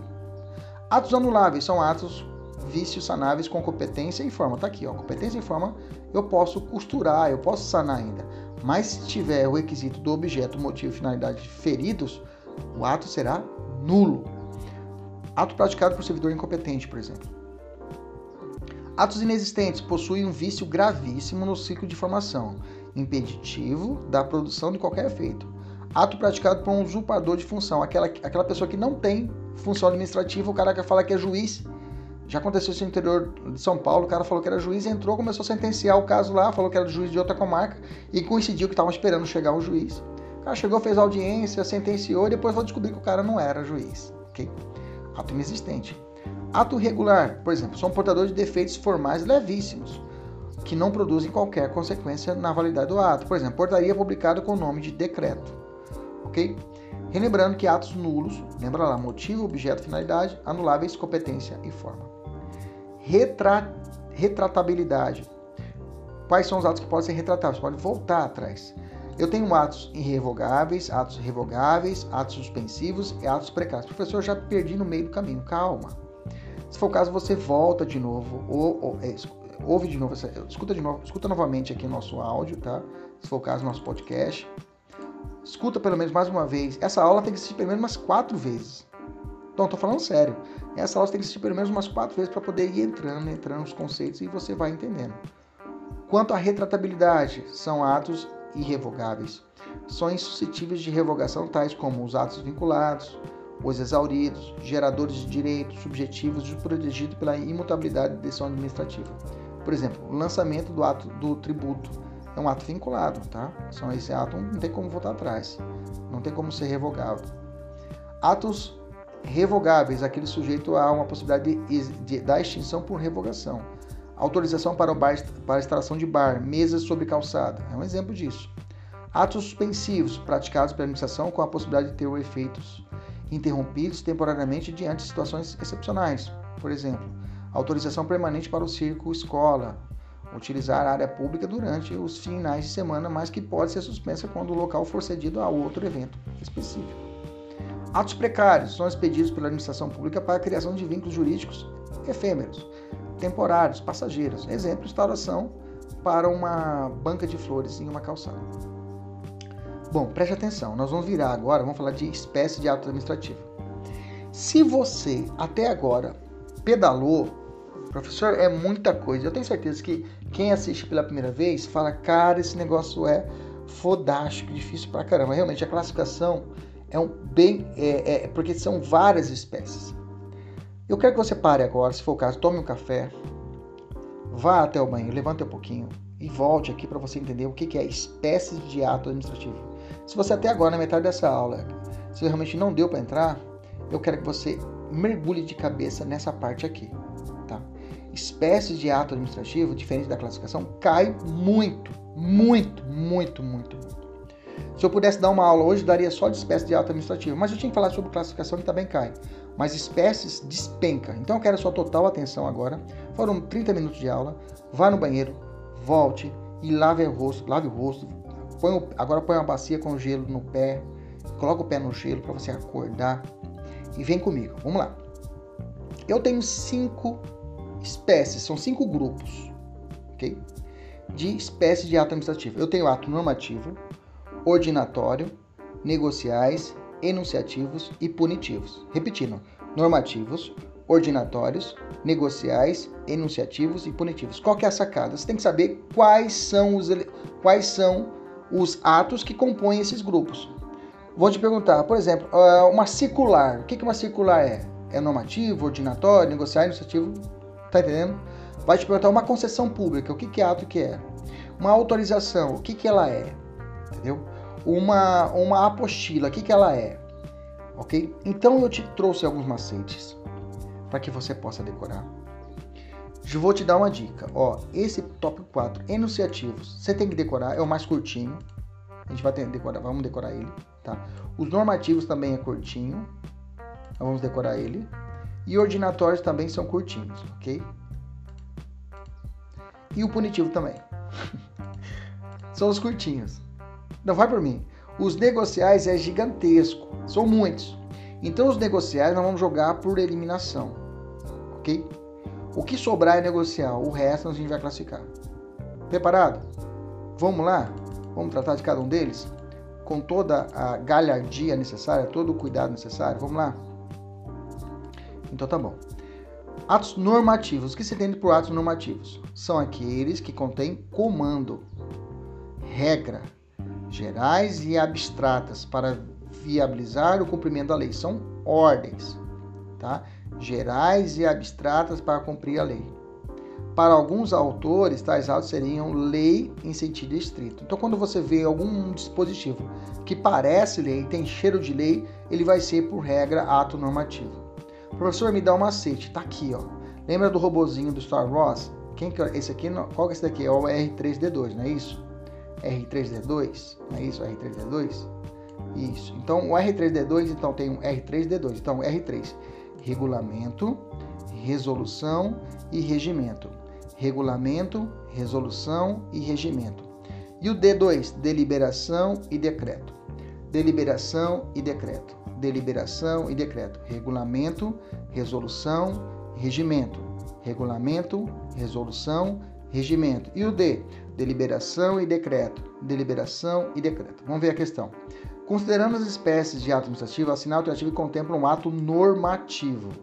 Vamos lá. Atestado está aqui, não tem nem letra A. Resolução está aqui.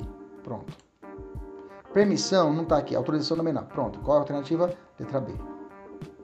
Entendeu?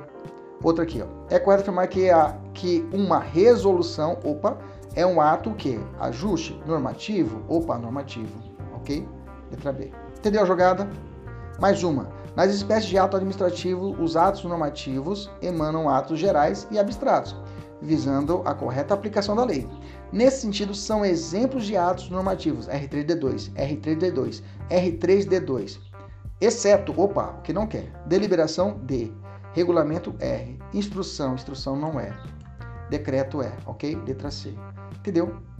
Viu como joga? Fácil, não é? Eu vi até um sorriso de você agora. Isso que eu quero, quero essa felicidade. Falar, cara, essa porra não é difícil. É fácil. Eu consigo matar essa questão. Bacana?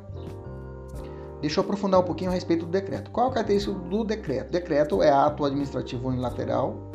Quem faz ele? O chefe do executivo. Decreto é exalado pelo chefe do executivo, ou estadual, ou municipal, ou federal. Exercita a competência administrativa que deve ser necessariamente na forma escrita. Olha só como já caiu. Qual é o ato administrativo unilateral pelo qual o chefe do executivo exercita a competência administrativa que demanda a forma escrita, para a qual não seja adequada outra forma específica, Trata-se de instrumento administrativo cuja utilização é privativa do chefe executivo. Alvará, decreto, decreto, letra B. Ok, beleza. Virando a página, vamos falar agora de atos ordinatórios.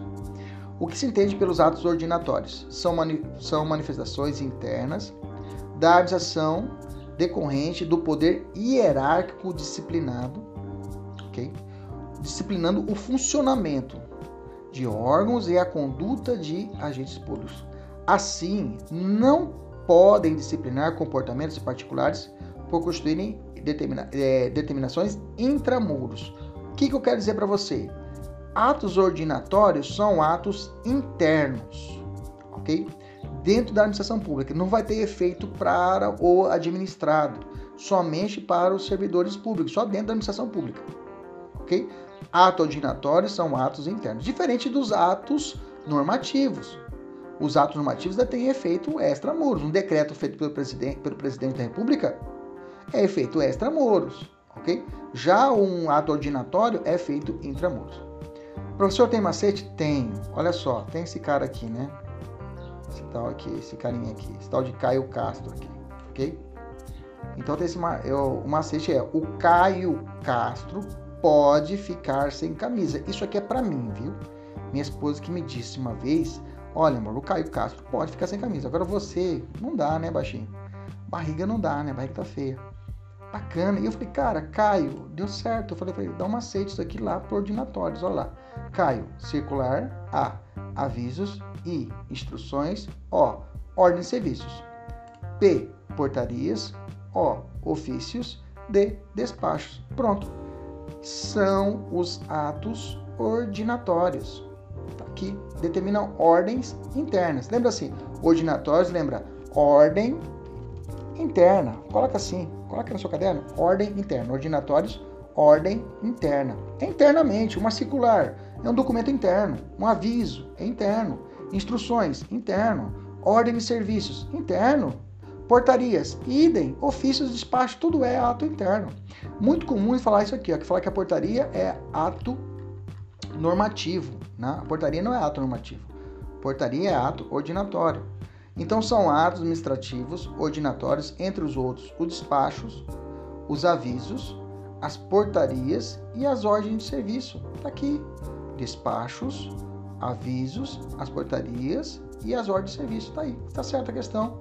Colocou certinho os, as hipóteses de atos ok? Ordinatórios. Vamos descer. Atos negociais. Esse aqui é o grandão. Lembra que eu falei para você? Esse aqui você vai pular. Esse aqui você vai pular, realmente, ou você vai matar por eliminação, que é o maior que tem. Olha lá. Atos negociais manifestam a vontade da administração em concordância com interesses particulares. São atos unilaterais, não possuem o atributo de, da imperatividade, tá? Acerca dos atos negociais, são atos sempre bilaterais. Bilaterais não, são unilaterais, ok? Quando você vai pedir uma autorização para poder é, colocar uma, é, fechar sua rua para fazer o aniversário da sua filha no seu bairro, a administração pública é unilateral, ela vai falar sim ou não. Um ato discricionário, inclusive. É um ato discricionário de ato, ato nesse interesse privado. Então a administração vai falar sim ou não. Não é uma. ah, não tem, não tem lei que determina que eu posso. Ah, a rua é pública, então vou fechar a rua. Não tem isso. Por ser pública, eu não posso fechar a rua por interesse privado. Eu tenho que pedir para a administração pública. Você deixa. Ato unilateral. A administração pública falar sim ou não. Ok? Beleza? Tranquilo? Vamos continuar. Vamos responder mais essa aqui, o 17. Não, os atos administrativos negociais não possuem o atributo de imperatividade. Opa, tá certo. Pois nada é imposto ao particular sem o seu consentimento. Tá certo. Ok? Tá certo. Quais são os exemplos de prova? Aí o macete é ave pardal CP. Ave pardal CP. Homologação, autorização, visto, permissão, aprovação, renúncia, dispensa, alvará, admissão, licença, concessão e protocolo. Todas essas são atos administrativos negociais, ok? Tem um ato vinculado é, a, a licença ambiental, que é um ato discricionário. Ela pode ou não pode ser concedida. Licença que a licença ambiental passa por três fases: licença de é, licença prévia, licença de instalação e licença de operação. Essas três licenças são é um ato discricionário, mas a regra é que as licenças são atos vinculados, tá? Que existem possibilidades eu posso requerer junto à administração pública. Tá, cuidado com as classificações, tá? Homologação é vinculado, autorização é discricionário, permissão é discricionário, aprovação é discricionário, renúncia é discricionário. Lembra, discricionalidade é aquele ato que a administração pública tem uma margem de administração. Ela pode, em juízo de conveniência ou oportunidade, ela pode ou não pode, não é obrigada. Ela pode dizer sim ou pode dizer não, ok? Que se prende ao motivo e ao objeto ok? Alvará já é um ato vinculado, ela tem que conceder, se tiver os requisitos lá certinho, a lei ele tem Admissão também, licença, como falei também, a regra é um ato vinculado. Bacana? Tem alguns outros atos ordinatórios que não estão aqui nessa lista, que eu posso dizer, a dispensa é o ato administrativo discricionário que, exime, que exime o particular desempenho de certas tarefas. A renúncia é um ato unilateral discricionário, abdicativo e irreversível pelo qual administrado. A administração pública abre mão de um certo de um crédito ou de um direito próprio e protocolo administrativo, ok? Bom, tem três atos negociais que são muito comuns em provas e aí a gente tem que dar uma atenção maior para eles, que é a concessão, permissão e autorização. Nós vamos falar dos três de novo quando estiver falando de serviço público, tá? Nós vamos falar novamente deles. Mas aqui vamos dar um, um, um petit gâteau, um, um petit gâteau não, né? Sobremesa. Vamos dar um petisco, né? Aquela, aquela batatinha frita com aquela calabresa frita com cebola, ok? Aquela cerveja gelada para quem bebe, aquele refrigerantinho gelado com gelo para você beber e petiscar e conversar fiado com os amigos. Vamos lá. Que delícia, né? Quando você for aprovado no concurso, você me avisa, me chama que eu vou lá comer esse petisco com você, com certeza, tá? Vou ficar aguardando. Já, já comumente eu vou em vários churrascos, viu, gente? Já tem, já tem, Deus tem abençoado, eu fui em vários churrascos de aprovação, tanto de OAB como de concurso público, beleza? Por isso que eu até tô ganhando massa por causa disso. Espero ficar muito gordão com várias aprovações, se Deus quiser, de vocês. Vamos lá, vamos lá, vamos sonhar, vamos sonhar. Não, sonhar não, vamos ter objetivo, tá? O sonho é bom quando a gente tem objetivo. Vamos focar, vamos focar. Fecha a cara e vem pra cá. Concessão, permissão e autorização. Concessão é ato bilateral. Permissão, ato unilateral. Autorização, ato unilateral. Por exemplo, concessão pública, professor. Por exemplo, vamos dar um exemplo. É, só pessoa jurídica tem direito à concessão pública. Exige concorrência a prazo determinado, 20 anos, por exemplo. É, quanto à forma de homologação, é uma lei específica. Dica especial: na concorrência, que antecede a concessão, a fase de julgamento antecede a habilitação. Não ver isso com mais detalheza em licitação e serviço público. Exemplo: rodovias, a concessão de uma rodovia. Por exemplo, aqui no saída de Cuiabá indo para Rondonópolis. Eu tenho agora tenho ali agora é uma rodovia, é uma concessionária que está administrando a Rota do Oeste e tem pedágio. Então é uma concessão pública. Telefonia fixa, rádio, TV, empresas aéreas, todos são okay, formas de concessão.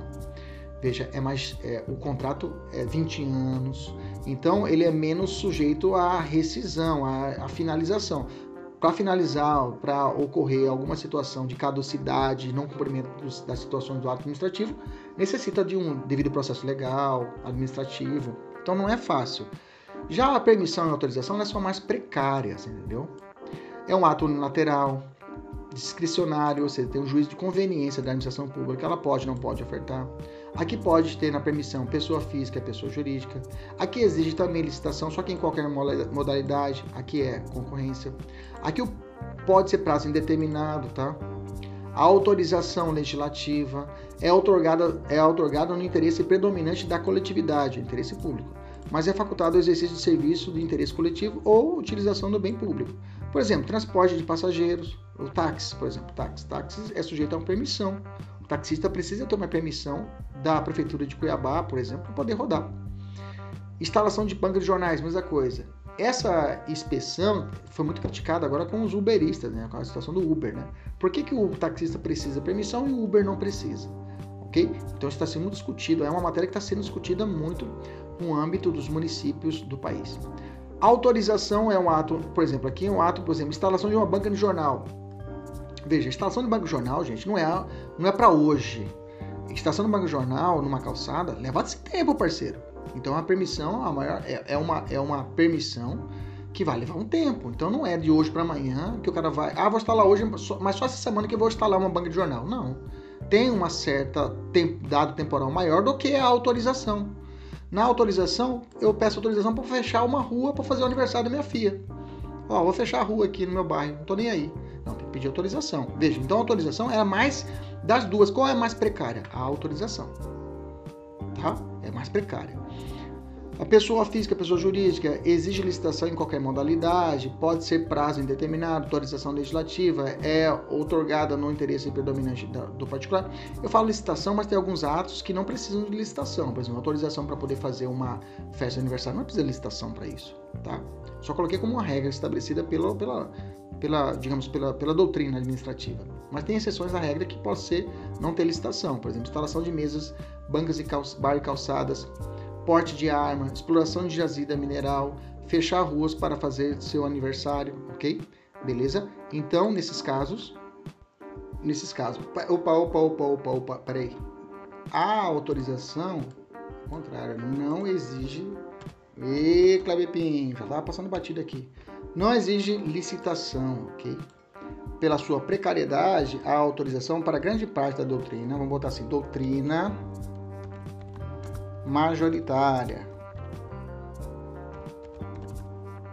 Que alguns falam por força do artigo 175, pois tratar de situação pública é necessária a licitação da Constituição Federal, mas a doutrina majoritária fala que a autorização ela não precisa, ela prescinde de licitação, ok? Eu estava achando estranho, falei, peraí, deixa eu dar uma olhada aqui.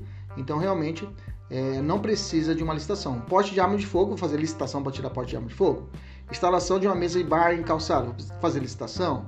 ok? Fechar uma rua para fazer aniversário, licitação? Não. Agora, a permissão, essa sim precisa de licitação. A concessão no modalidade de concorrência e autorização grava não precisa de licitação. Não precisa de licitação. Bacana? Tranquilo? Resolve essa questão. Deixa eu fazer essa com vocês aqui. Ato unilateral e precário da municipalidade em favor do administrado que pratica comércio ambulante em via pública é espécie de permissão de uso. Tá errado, por fato que via pública e praticar o comércio não vai ficar de forma definitiva, digamos assim. Nesse caso vai ser o que? Uma situação de autorização de uso, ok? Falou de colocar na calçada, né? Falou de colocar na calçada eu tenho a ideia de que é a situação de autorização. Professor, mas banca de jornal? Gente, banca de jornal, a instalação de uma banca de jornal é diferente de um comércio ambulante. Comércio ambulante é aquele cara do Haiti, que acontece muito aqui no Mato Grosso, aqui na capital, o pessoal do Haiti, venezuelano, que abre a, a, a, uma banquinha, abre uma, uma, uma mesinha e começa a vender relógio. Ele está falando desse comércio ambulante. Nesse aí é a autorização de uso, ok? Beleza? Ou então o cara que vende, sei lá, aqueles, dentro de um, daqueles é, aqueles carros, né, que tem um, um, container que puxa o carro. A gente chama aqui de baguncinha, que é os lanches que temos aqui. Nesse caso terá autorização de uso também. O fechamento de uma determinada via pública por um certo período para a realização de festa comunitária exige a autorização do poder público, após se configura um ato administrativo, discricionário e precário. Certíssimo.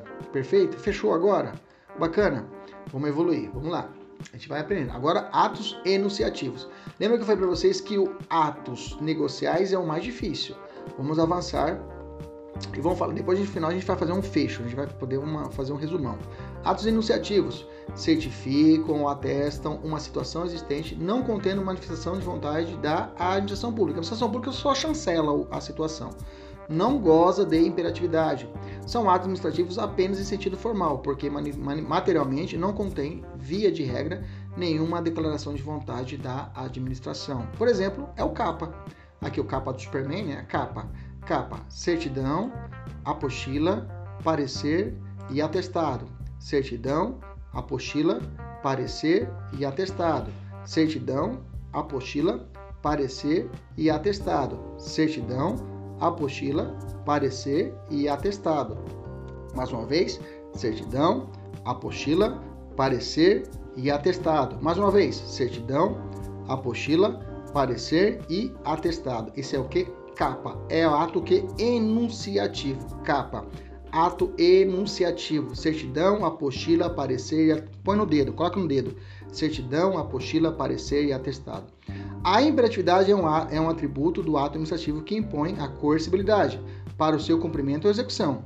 Dispensam esse atributo os atos enunciativos, tá certo? Que a administração pública vai apenas reconhecer através de uma certidão, uma apostila, um parecer e um atestado. Pergunta: pareceres sobre matéria de licitação tem cunho discricionário ou vinculante? Tá. O STF tem posicionamento, o Tribunal de Contas da União tem posicionamento e a 866 tem posicionamento falando que os pareceres que se prendem a licitação ou a contratos e convênios, um parecer feito com um advogado, por exemplo, ele tem caráter vinculante. Ele, se, ele, ele, digamos assim, ele tem força vinculante, não é meramente discricionário, é um ato que vai ficar atrelado, vai ter força, digamos assim, de aplicabilidade. Olha aqui, ó. O parecista jurídico pode ser responsabilizado por parecer vinculante, a exemplo do artigo 38, parágrafo da Lei 866 de 93, se verificada culpa em sentido amplo, dolo ou culpa em estrito senso na prática da irregularidade apurada. Ele dá um parecer para um determinado ato que ele é provocado e o parecer é, digamos assim, digamos, é não republicano para poder apoiar uma determinada licitação, ok? Que é fraudulenta, ele poderá ser responsabilizado. Então ele vincula, ok? É um parecer técnico vinculante. Olha só como já caiu. Os pareceres aprovados pelo setor jurídico sobre ideias de licitação e minutas de contrato possuem caráter, natureza de cunho vinculativo, ok? Vincula. Um parecer, ele se prende, quer dizer que não é meramente opinativo. Beleza? Tranquilo? E atos punitivos, é a última. Macete, aplicam sanções a particulares ou a servidores, tá? A sanção aqui pode ser tanto para o particular como para o servidor. Lembra do nome da nossa ex-presidenta? Dilma. Lembra da Dilma? Tira o L e fica destruição de coisas, interdição de atividades, multa e atos de atuação interna. Destruição, interdição, multa e atos. Destruição, interdição, multa e atos. Destruição, interdição, multa e atos de atuação interna. Olha a questão. São exemplos de atos administrativos punitivos.